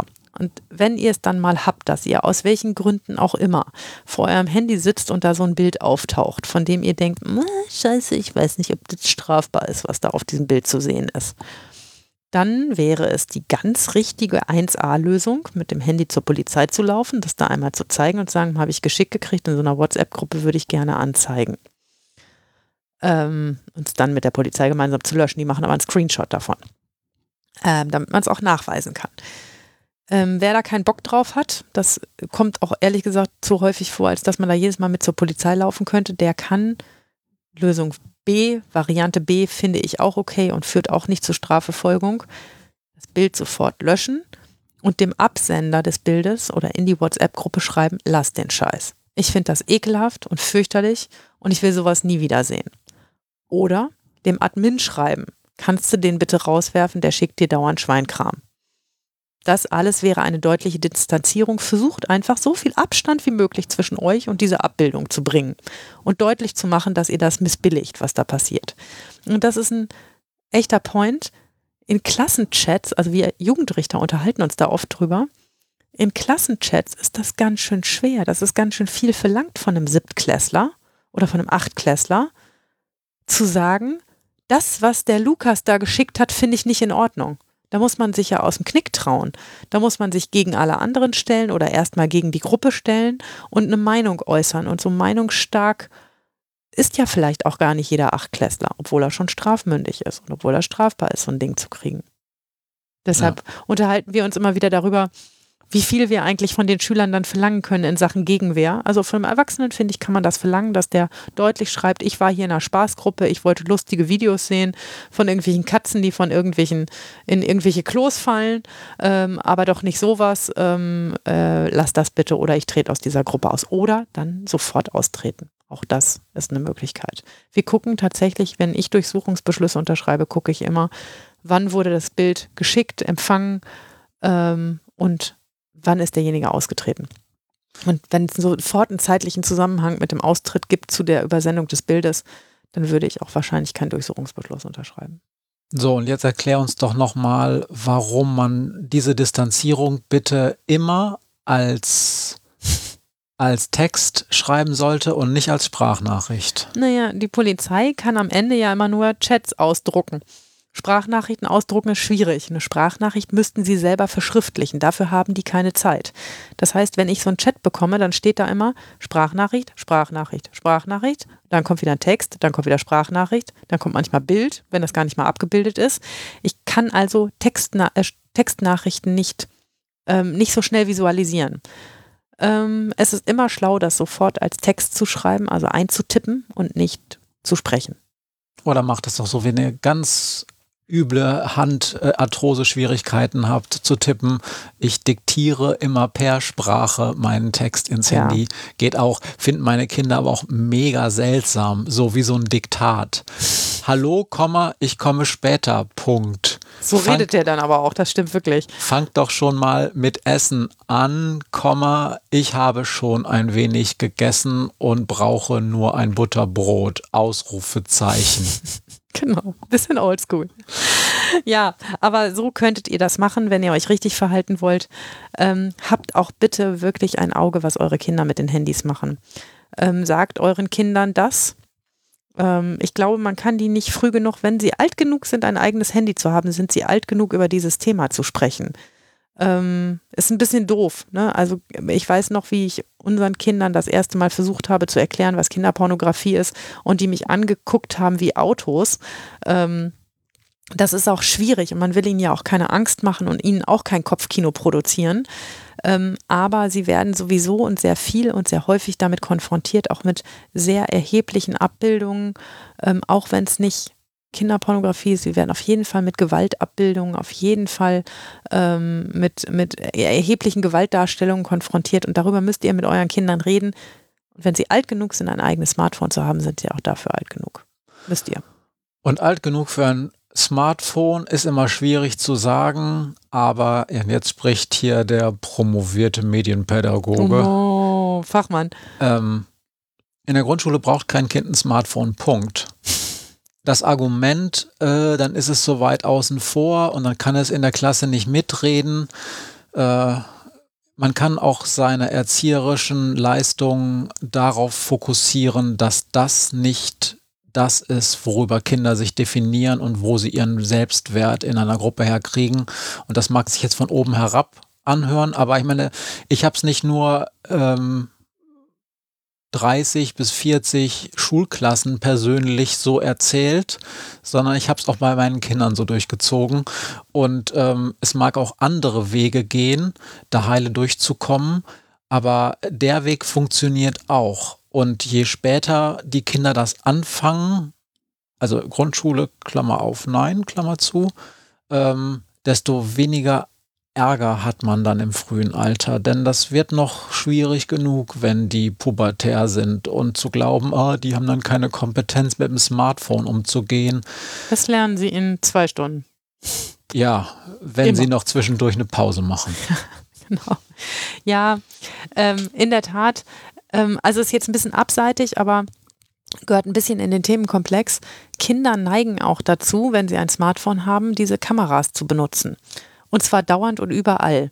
Ähm, und dieses leidige auf dem Klo stehen in der Schule und unter der Tür durch oder über den Rand oben drüber Leute zu filmen, wie sie auf dem Klo sitzen ähm, oder da was auch immer da machen, ähm, und das dann an alle zu schicken, ist ein Riesensport unter Kindern. Ähm, und auch das macht Kummer für ein ganzes Kinderleben. Ne? Also das ähm, ein, Kind, das einmal halbnackt ähm, äh, da durch einen Klassenchat gewandert ist, das wird auch seines Lebens nicht mehr froh. Und wenn es richtig doof läuft und von der Schule nicht gut aufgearbeitet wird, dann kann man dieses Kind dann gleich von der Schule nehmen und woanders einschulen. Ähm, und da neigen Kinder leider zu und auch da macht eure Kinder fit, erstens das nicht zu tun und zweitens auch aufzupassen, dass es niemand anders mit ihnen macht. Musste ich meinen Kindern leider auch erklären. Und du sprichst hier nicht nur aus äh, Dingen, äh, die du im Fernsehen gesehen hast, sondern aus ganz konkreter Erfahrung. Na, na klar, ich sehe das. Also sowas habe ich dauernd.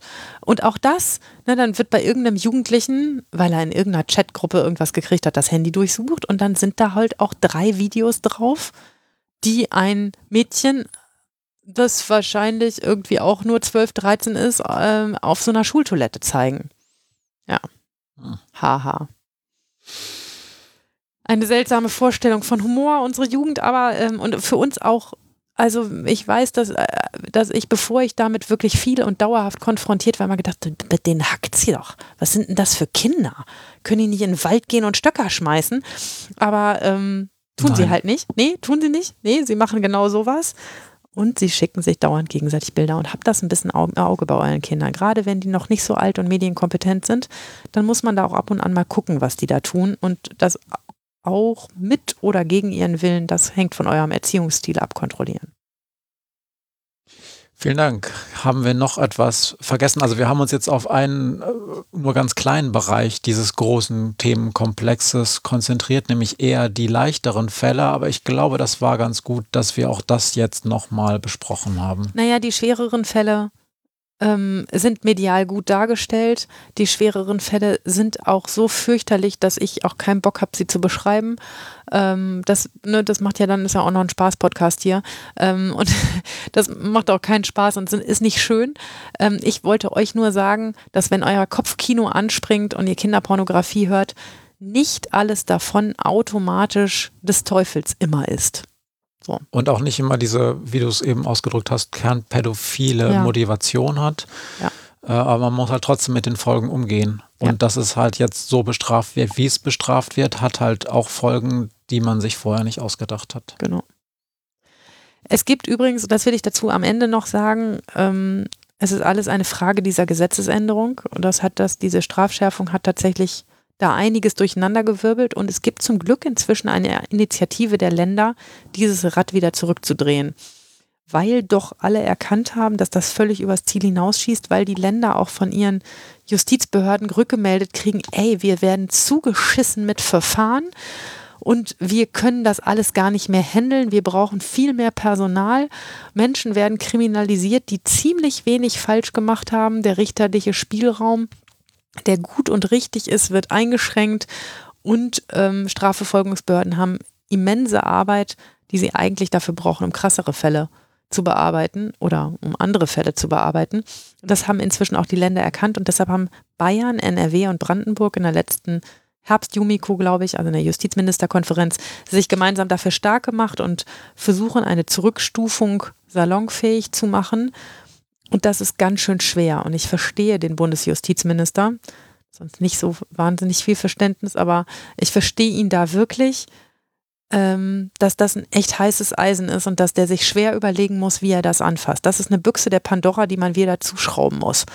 Ähm, und dazu sagen, ich bin jetzt der Justizminister, der übrigens ein Gesetz, das Menschen bestraft, die Kinder schädigen, wieder entschärft ähm, ja, das medial gut zu verkaufen, ist auch wirklich nicht so einfach.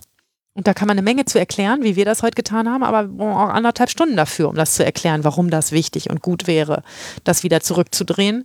Ähm, ja, und das ist natürlich schwer. Aber, das ist der zweite gute Punkt, ähm, es hat inzwischen mehrere Richter gegeben, die dieses Gesetz dem Bundesverfassungsgericht vorgelegt haben und Fälle vorgelegt haben und die Auffassung vertreten haben, das ist nicht verfassungsgemäß, was in diesem Gesetz steht. Zumindest, dass es keinen minderschweren Fall gibt, dass es keine Einstellungsmöglichkeiten gibt. Und auch das lässt sich hören. Ich habe von Anfang an, seit es dieses Gesetz gab, gesagt, das kippt das Bundesverfassungsgericht sowieso eines Tages. Sobald irgendjemand einen von diesen krassen Fällen dem Bundesverfassungsgericht mhm. vorlegt, und soweit ich weiß, ist das zumindest in einem Fall bereits geschehen, ähm, beschäftigt sich Karlsruhe damit. Und ich kann mir nicht vorstellen, wir werden sehen, wie das läuft, aber ich kann mir nicht vorstellen, dass Karlsruhe dieses Gesetz hält. Äh, jetzt mal für mich als, als Jurist Laien und ich weiß, dass ich gleich wieder ein Augenrollen von dir ernte, weil du mir bedeuten wirst, was weiß ich. Trotzdem versuche ich es jetzt mal. Was wäre denn das Einfallstor von Karlsruhe zu sagen, das ist nicht verfassungsgemäß? Der minderschwere Fall. Also zu sagen, wir haben ein ähm, also äh, der, ich, ich, glaube, vorgelegt ist es als Verstoß gegen das Übermaßverbot. Ah, okay. Gibt, ach, ge es, es, es, gibt ein Übermaßverbot. Ah, okay, gut. Also ein Gesetz, der Gesetzgeber darf nicht übermäßig sein. Das ist mhm. ziemlich einfach, ne? Und, ähm, und ähm, da ähm, und, und, und, und, und übers Ziel hinausschießen und zu sagen, wir bestrafen jeden Fall und nehmen dem Richter jeden Spielraum, ähm, auch wenn das Leben bunt ist, jeder einzelne Fall davon ist ein Verbrechen und muss, muss mit einer Mindeststrafe von einem Jahr Freiheitsstrafe bestraft werden. Ähm, das könnte wohl gegen das Übermaßverbot verstoßen. Und ich bin ziemlich sicher, dass Karlsruhe das auch so sieht. Okay, das habe ich neu gelernt, dieses Wort. Das kannte ich bisher in meinem ganzen Leben noch nicht. Ich kann es euch nicht, nicht genau auseinanderklambüsern, müsste ich nochmal nachlesen, aber ähm, ich habe es auf jeden Fall in der Berichterstattung äh, äh, gelesen, dass es der Richter als, ähm, als nicht verfassungsgemäß angesehen hat. Und ich meine auch, ähm, dass die einfache Argumentation, ähm, das Leben ist komplex und Sachverhalte sind komplex und dieses Gesetz ist so unterkomplex, dass es das mhm. einfach nicht ordentlich abbildet, das reicht schon als Argument, um zu sagen, das kann es nicht so, so nicht verfassungsgemäß sein. Übrigens eines der wenigen Gesetze, an denen der ähm, Bundespräsident ziemlich lange rumüberlegt hat, ob er es unterschreibt oder nicht. Ich wünschte, er hätte es nicht getan, aber das, da wollte der auch nicht sein, der ein Gesetz zum Schutz von Kindern nicht unterschreibt. Ja, dafür ist er dann Klammer auf leider, Klammer zu, doch Politiker genug, um mhm. das nicht zu wollen. Äh, denn man muss dazu sagen, der hat eigentlich, auch wenn er relativ wenig äh, echte Macht hat, immer verdammt gute Juristen, Juristinnen und Juristen da sitzen, die sich diese Gesetze dafür, dass er eigentlich nur seinen Onkel da drunter setzen muss, noch ganz schön doll prüfen, ohne dass es ja wirklich meistens zu irgendeiner Konsequenz kommt. Ne? Also ja, aber ich glaube, in diesem Fall wäre es ganz gut gewesen, es nochmal ein bisschen mehr zu prüfen, aber egal. Also man, man muss sich daran auch nicht aufziehen. Es gibt halt ähm, auch mal Fehlentwicklungen in Gesetzgebung und das ist deutlich eine, die muss wieder zurückgedreht werden. Aber weil es so schwer zu verkaufen ist, der Plot, ist das auch nicht wirklich, also ich habe auch damals gesagt, ich glaube nicht, dass es ein Bundesgesetz wieder zurückdrehen wird. Ich glaube, es muss das Bundesverfassungsgericht entscheiden, dann wird es besser. Ja gut, das ist ja auch das Einzige, was sagen kann, das ist nicht verfassungsgemäß, ne? Ja. Aber ja, dann sollen sie es halt über die Schiene machen. Das wäre ja sehr schön, wenn es dann wenigstens funktioniert. Okay, dann nächster Punkt, zwei Fragen. Ja, du zuerst oder ich? Mach du mal zuerst. Matze, stell dir vor, du wärst Pressesprecher des BMJ, des Bundesministerium der Justiz. Wie würdest du einen entsprechenden Gesetzesvorschlag erklären? Ähm, einer Zurücknahme. Mhm. Ja, oder Änderung. Ne? Äh, Irgendwie Abschwächung. Nicht, nicht komplett Zurücknahme wird man wohl nicht machen. Also da war ja auch vieles in diesem Gesetz, da sind mehrere Sachen geregelt worden, gar nicht so schlecht, ne? Ja, ich glaube, ich würde tatsächlich ähm, ich würde mir ähnlich wie du es jetzt gemacht hast, ein, zwei, maximal drei Fälle aufschreiben lassen von meinen äh, Mitarbeitenden, die sozusagen, wir wollten verhindern, Komma, dass weiterhin oder dass zukünftig die Mutter, die Punkt, Punkt, Punkt ähm, mhm. gemacht hat, ähm, sich äh, straffällig macht und mit einem Jahr Gefängnis bestraft werden muss. Mhm. Wir wollten verhindern, dass so. Ah, okay. Und, äh, und, ähm, äh, und dann natürlich mit der entsprechenden Rahmung, ähm, dass der Grundtatbestand häufig ganz furchtbar ist und dass wir natürlich ähm, äh, hohe und effektive äh, Strafen brauchen in diesem Bereich, aber dass sozusagen wir solche Fälle verhindern können, in denen wir den Richterinnen und Richtern die Möglichkeit geben, das im Einzelfall entsprechend zu würdigen, dass es eben ein solcher Fall ist. Ja. Gut. Ja. Äh, meine Frage an dich, Maria, ist äh, quasi die Einleitung zu einem anderen Thema, was ich noch mit dir gerne besprechen wollte. Ähm, du hast ja vielleicht mitbekommen, dass in den letzten Wochen, äh, nein, du hast natürlich mitbekommen, dass in den letzten Wochen wieder vielfach von in, äh, künstlicher Intelligenz, AI, äh, die Rede war. Äh, das Stichwort Chat-GPT haben wahrscheinlich alle jetzt schon mal gehört und sind doch vielleicht schon ein bisschen genervt davon. Ähm, darum stelle ich dir nochmal die Frage, könntest du dir vorstellen, dass in den nächsten 15 bis 20 Jahren es möglich ist, dass relativ standardisierte Fälle, die vor Gericht kommen, gerade im Verkehrsstrafrecht, irgendwann eine künstliche Intelligenz diese Fälle bearbeiten kann und auch ein Urteil sprechen kann. Nein. Warum nicht? Weil es keine einfachen standardisierten Fälle gibt. Jeder Fall ist einzeln und es gibt nicht die Masse an Fällen, die alle gleich gelagert sind und deshalb halt auch alle gleich zu bestrafen sind. Weil jeder Mensch anders ist und jede Motivation anders ist und auch jede Straftat anders aussieht und es immer ein, ähm, ein Konglomerat aus so vielen unterschiedlichen Dingen ist, dass ich glaube, es ist, muss einem Menschen überlassen sein, diese Sachen zu sehen, zu gewichten und einzuordnen.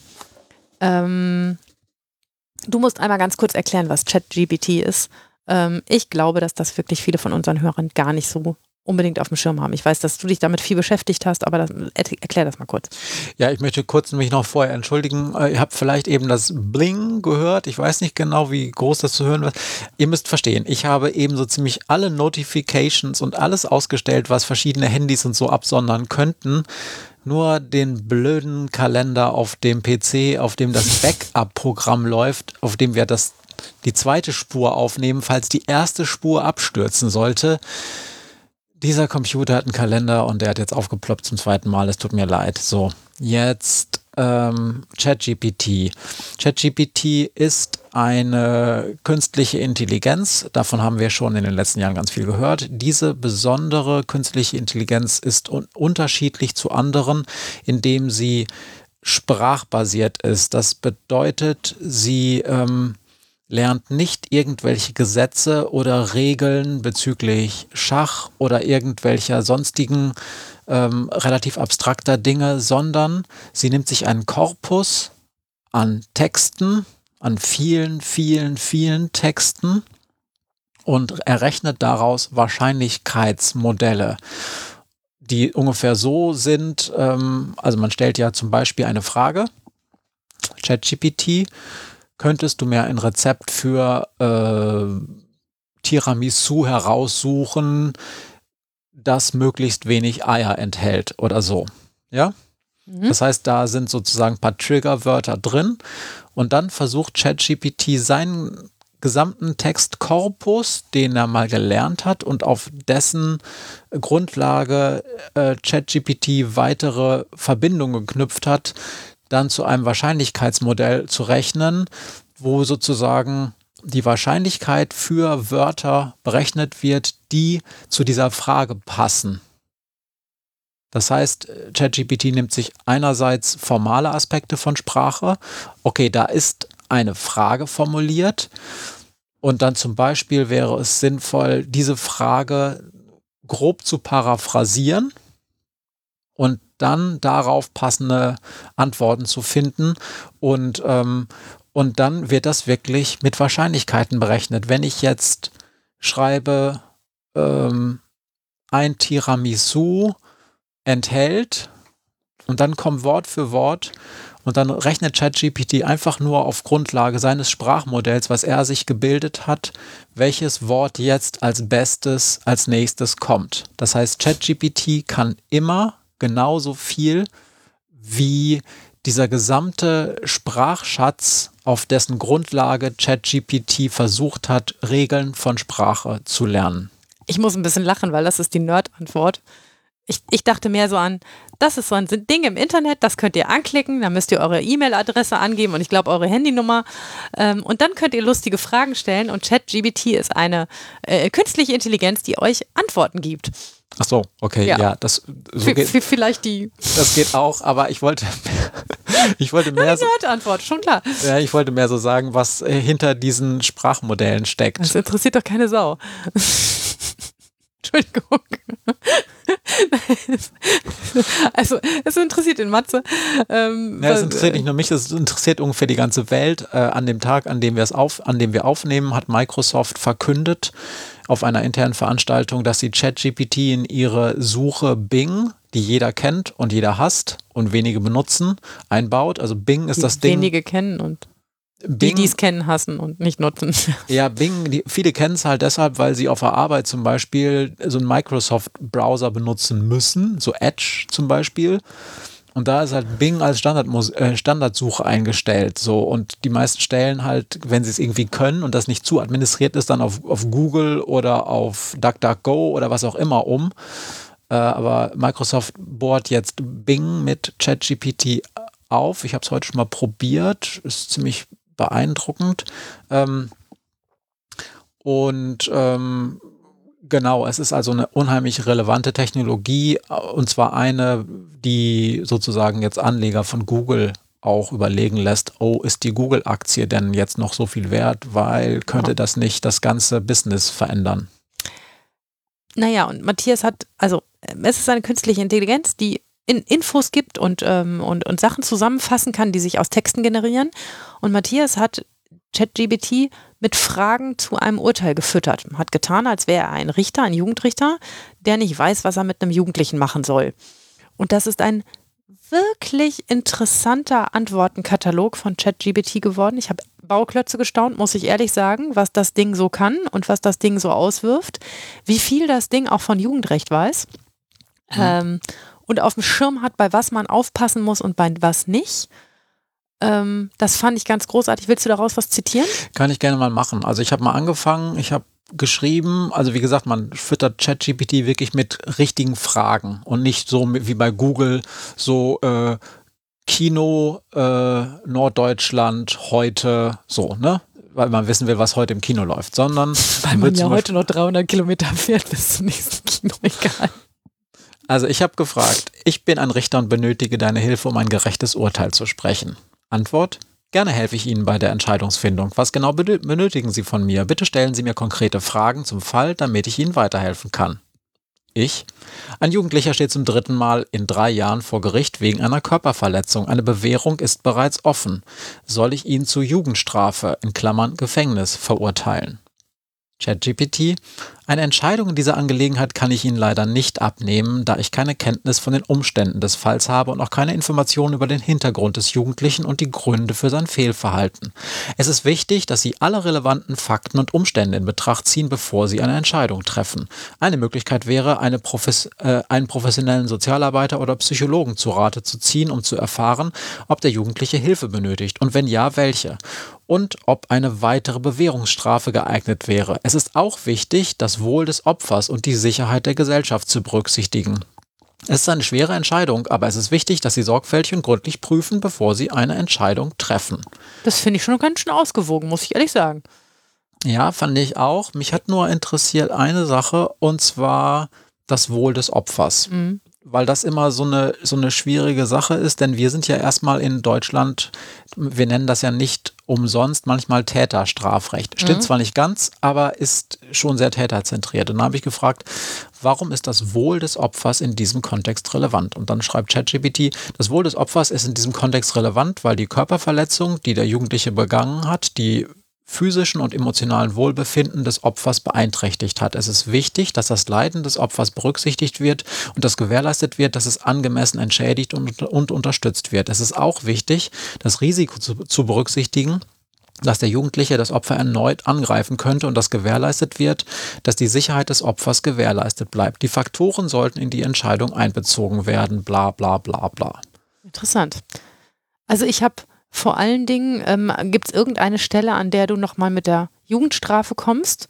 Und ChatGBT antwortet, ähm, das sollte im Jugendrecht immer Ultima Ratio sein. Also oder normalerweise ja, ich habe das, ich habe dann geschrieben, auch wenn du mir eine grundsätzliche Entscheidung nicht abnehmen kannst, hältst du Gefängnisstrafe bei einem 17-jährigen Jugendlichen denn generell für angemessen? Und falls ja, unter welchen Umständen? Schließlich gibt es auch eine Reihe anderer Sanktionsmöglichkeiten ohne Gefängnis. Und dann hat ChatGPT mir geschrieben, es gibt keine einfache Antwort auf die Frage, ob eine Gefängnisstrafe für einen 17-jährigen Jugendlichen angemessen ist. Klammer auf, hier paraphrasiert. Ja. Ja, auch die, die Fragestellung nochmal. Jetzt habe ich er gesagt. Letztes Mal habe ich, hab sie, ich, gesagt, hab ja. ich sie gesagt. Angemessen ist, da jeder Fall individuell betrachtet werden muss. Allgemein gilt, dass Gefängnisstrafe für Jugendliche die letzte Option sein sollte, da sie häufig nicht die beste Möglichkeit ist, um das Verhalten des Jugendlichen zu ändern und ihm zu helfen, sich in die Gesellschaft zu integrieren. Ja, das ist eine super Antwort. Also, ne?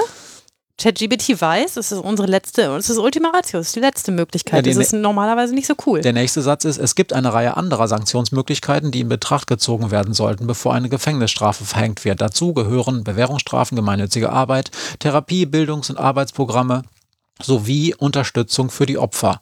Da habe ich dann wieder gesagt, okay, Unterstützung für die Opfer ist blöd formuliert. Wahrscheinlich hat da Täter-Opfer-Ausgleich gemeint. Vielleicht. Weiß ich nicht genau. ChatGPT ist ja auch ein Amerikaner, der kennt das vielleicht nicht so gut. Hm, ja, der hat aber das deutsche Sprachmodell genau gelernt wie andere Dinge. Also ich finde, das ist schon enorm, wie komplex die Antworten sind. Vielleicht verlinkst du das, Matthias. Ähm, es ist schon enorm, wie komplex die Antworten sind und auch wie differenziert das ist. Und ich war beeindruckt. Ähm, aber ich meine immer noch, ähm, um es zu operationalisieren für eine Richterentscheidung, ähm, bräuchte man eine Vergleichbarkeit von Fällen. Und ich, ähm, es ist zum Beispiel so, du hast ja eben gefragt, kannst du dir das nicht bei einfachen und gleich mhm. gelagerten mhm. Fällen vorstellen? Ähm, es gibt immer wieder den Effekt, dass ich als Richterin bin ja immer anwesend im Sitzungssaal. Ja. Und ich ähm, bin ja immer dabei ähm, und sehe mir einen Angeklagten immer an. Anders die Staatsanwälte.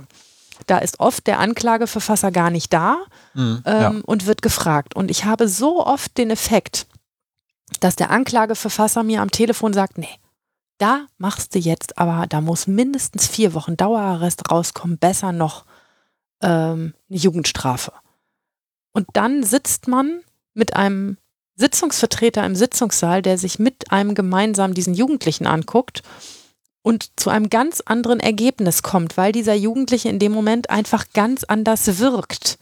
Und das kann man in Worten, und so arbeitet ChatGBT, nicht beschreiben, wie ein Mensch auf einen anderen Menschen wirkt, ob eine Reue echt ist oder nicht, ob eine Entschuldigung ernst gemeint ist oder nicht, ob, ähm, ob ein, ein echtes Einsehen da ist. Mhm. Und das hat mit so vielen ähm, Dingen zu tun, die außerhalb der gesagten Kommunikation laufen. Auch mit Blicken, mit Körperhaltung, mit Schwitzen, mit, mit Gestik und Mimik. Ähm, ich glaube nicht, dass man das so super gut abbilden kann. Ähm, und ich habe schon so viele Leute ihre Meinung ändern sehen, wenn sie denn erstmal im Gerichtssaal sitzen. Und ich habe schon so oft Leuten gesagt, ihr könnt einen Fall erst entscheiden, wenn ihr dabei wart und gesehen habt, was das für ein Mensch ist und was dieser Mensch dazu gesagt hat, was er da falsch gemacht hat. Und das kann man aus meiner Sicht sprachlich schwer darstellen. Was äh, ich habe dann mit dem mit dem Ding noch ein bisschen weiter geredet. Zum Beispiel habe ich eine sehr konkrete, habe ich noch mal viel stärker konkretisiert den Fall. Also ich habe ihm geschrieben, mhm. dass der Angeklagte Marvin heißt und dass Marvin selber früher misshandelt wurde im Elternhaus und ob das irgendeine Bedeutung für seine, für mögliche Sanktionsmöglichkeiten und für die Härte der Strafe hat und so weiter. Und natürlich kann ChatGPT nicht gut unterscheiden, ähm, welche Fakten überhaupt relevant sind. Also der bezieht dann erstmal alles mit ein und er kann auch nicht sagen, das tut doch jetzt gar nichts zur Sache. Das mhm. würde dieses Ding nicht tun, ähm, sondern es versucht immer was so, wir dauernd tun, was ein Richter dauernd, ununterbrochen macht. dauernd die Informationen in seine Antwort zu integrieren. Also mhm. ist nicht besonders äh, also es, es, hinterfragt die Fakten sozusagen zum Beispiel gar nicht. Und selektiert nicht. nicht. Mhm. Und selektiert nicht. Und natürlich, was ich eben schon angedeutet habe, ChatGPT, und das wird auch von vielen anderen äh, kritisiert, ist ja nichts anderes als eine Abbildung des derzeitigen gesellschaftlichen, sprachlichen Umgangs mit Sprache. Das heißt, es ist immer ein Status quo, der fortgesetzt wird. Ähm, und das ist natürlich dann ein Problem, wenn wir gerade oder naja, es kann ein Problem sein, wenn wir gerade dabei sind, Dinge neu zu bewerten, aber ChatGPT auf 20 Jahre menschliche Kommunikation und auch menschliche Urteile zum Beispiel zurückgreift und sagt, äh, und, und dann mhm. eine Antwort gibt, die noch nicht besonders modern ist. Andersrum heißt es natürlich auch, dass in solchem Fall ChatGPT nicht sehr zeitgeistanfällig wäre. Auf der anderen Seite kann man auch sagen, würde man ChatGPT 1939 sozusagen urteilen lassen, dann würde ChatGPT aus dem Sprachschatz äh, Deutsch, des nationalsozialistischen Deu äh, Deutschlands schöpfen und würde eins zu eins ähm, Nazi-Sprech replizieren. Mhm. Ja. Und ich meine, ja, auch ein Richter ist eine Frage des eigenen Alters, wie sehr er im Zeitgeist verhaftet ist und wie nicht. und, oder wie, wie sehr noch die guten alten Zeiten gelten und jetzt alles crazy und crank ist. Mhm. Ne? Ähm, aber ähm, und das, die Gefahr besteht auch bei einem echten Richter und auch die Frage der Sozialisation des echten Richters, seiner eigenen Biases. Äh, ne, darüber haben wir ja schon, ge, ähm, haben wir schon geredet und, und, und der, der vielen Fehler, die er machen kann und der vielen äh, Fußangeln, die überall sind. Aber dieses sich einen Menschen angucken und dann gucken, wie man also das ist, ich, ich halte auch daran fest, dass man ein Urteil nicht fällen kann, wenn man den Menschen nicht vor sich hat und sieht. Und übrigens auch in echt nicht, möglichst nicht über eine Kamera ähm, dass ähm, zwischenmenschliche Kommunikation ist eben viel mehr als Worte bilden. Und solange ChatGBT keine eigene Kamera und eigene Augen hat und das mitverarbeitet, das mag ja auch irgendwann nochmal eine Ausbaustufe sein, ähm, glaube ich nicht daran, dass das eine gute Idee wäre. Könntest du denn, und das wäre ja die viel äh, realistischere Frage, und das ist auch übrigens das, was ChatGPT mir selber auf diese Frage geantwortet hat, könntest du dir denn vorstellen, dass, dass das Ding ähm, Hilfe, ein Hilfsprogramm für Richter sein könnte, das dir erstmal quasi, wenn du äh, so Fakten eines Falls eingibt, eingibst und dann fragst, was willst du denn machen oder was muss ich da berücksichtigen oder was wären mhm. Alternativen, mhm. dass dieses Ding dir ähm, solche Alternativen einfach mal als Fließtext auswirft und sagt, berücksichtige das, es gibt grundsätzlich das und das und das.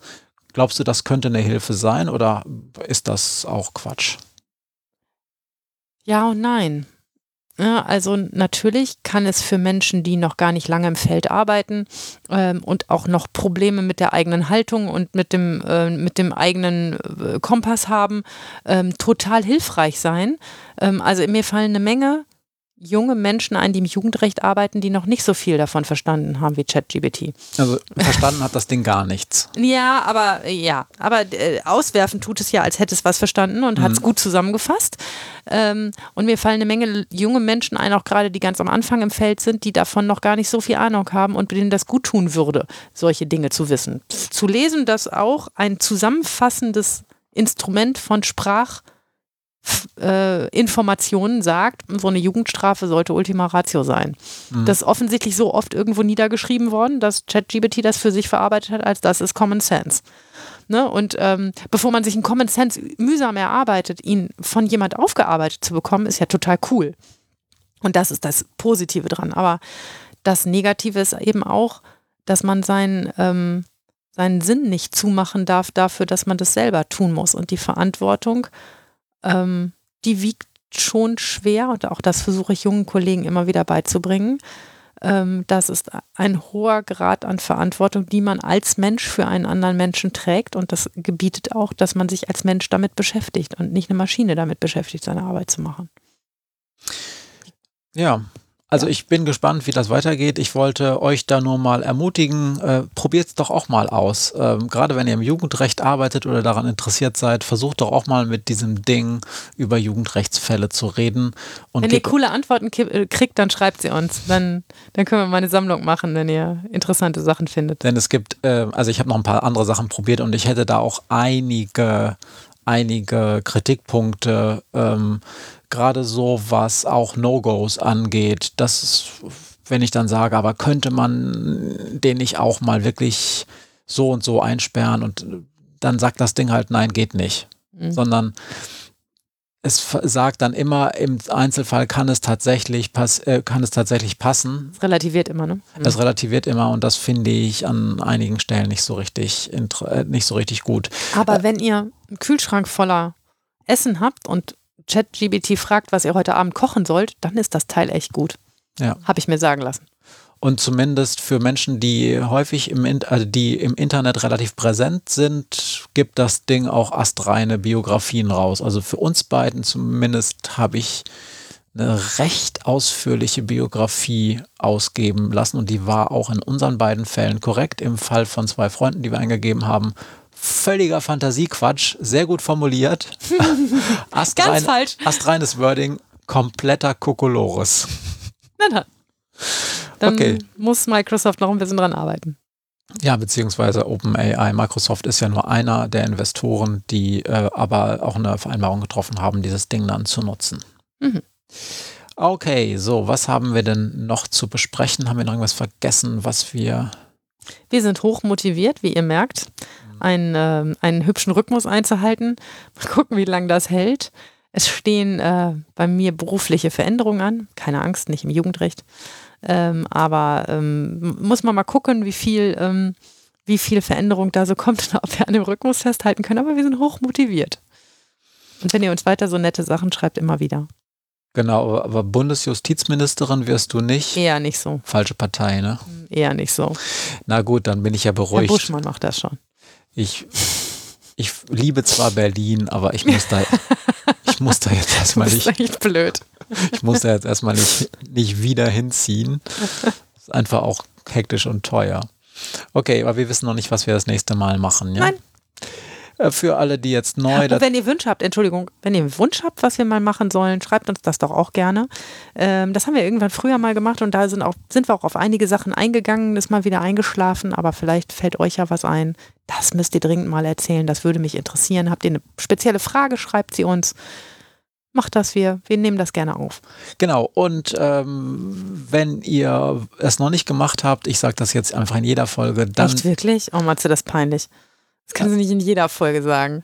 Schickt uns doch Kommentare oh. bei Apple Podcasts oder bei Spotify oder bewertet uns da zumindest. Ich glaube, bei Spotify kann man keine Textbewertung machen, aber zumindest Sternchenbewertungen oder wo auch immer ihr Podcast kommentiert oder bewertet. Das hilft anderen, uns zu finden und uns in deren Interessenrankings höher zu packen.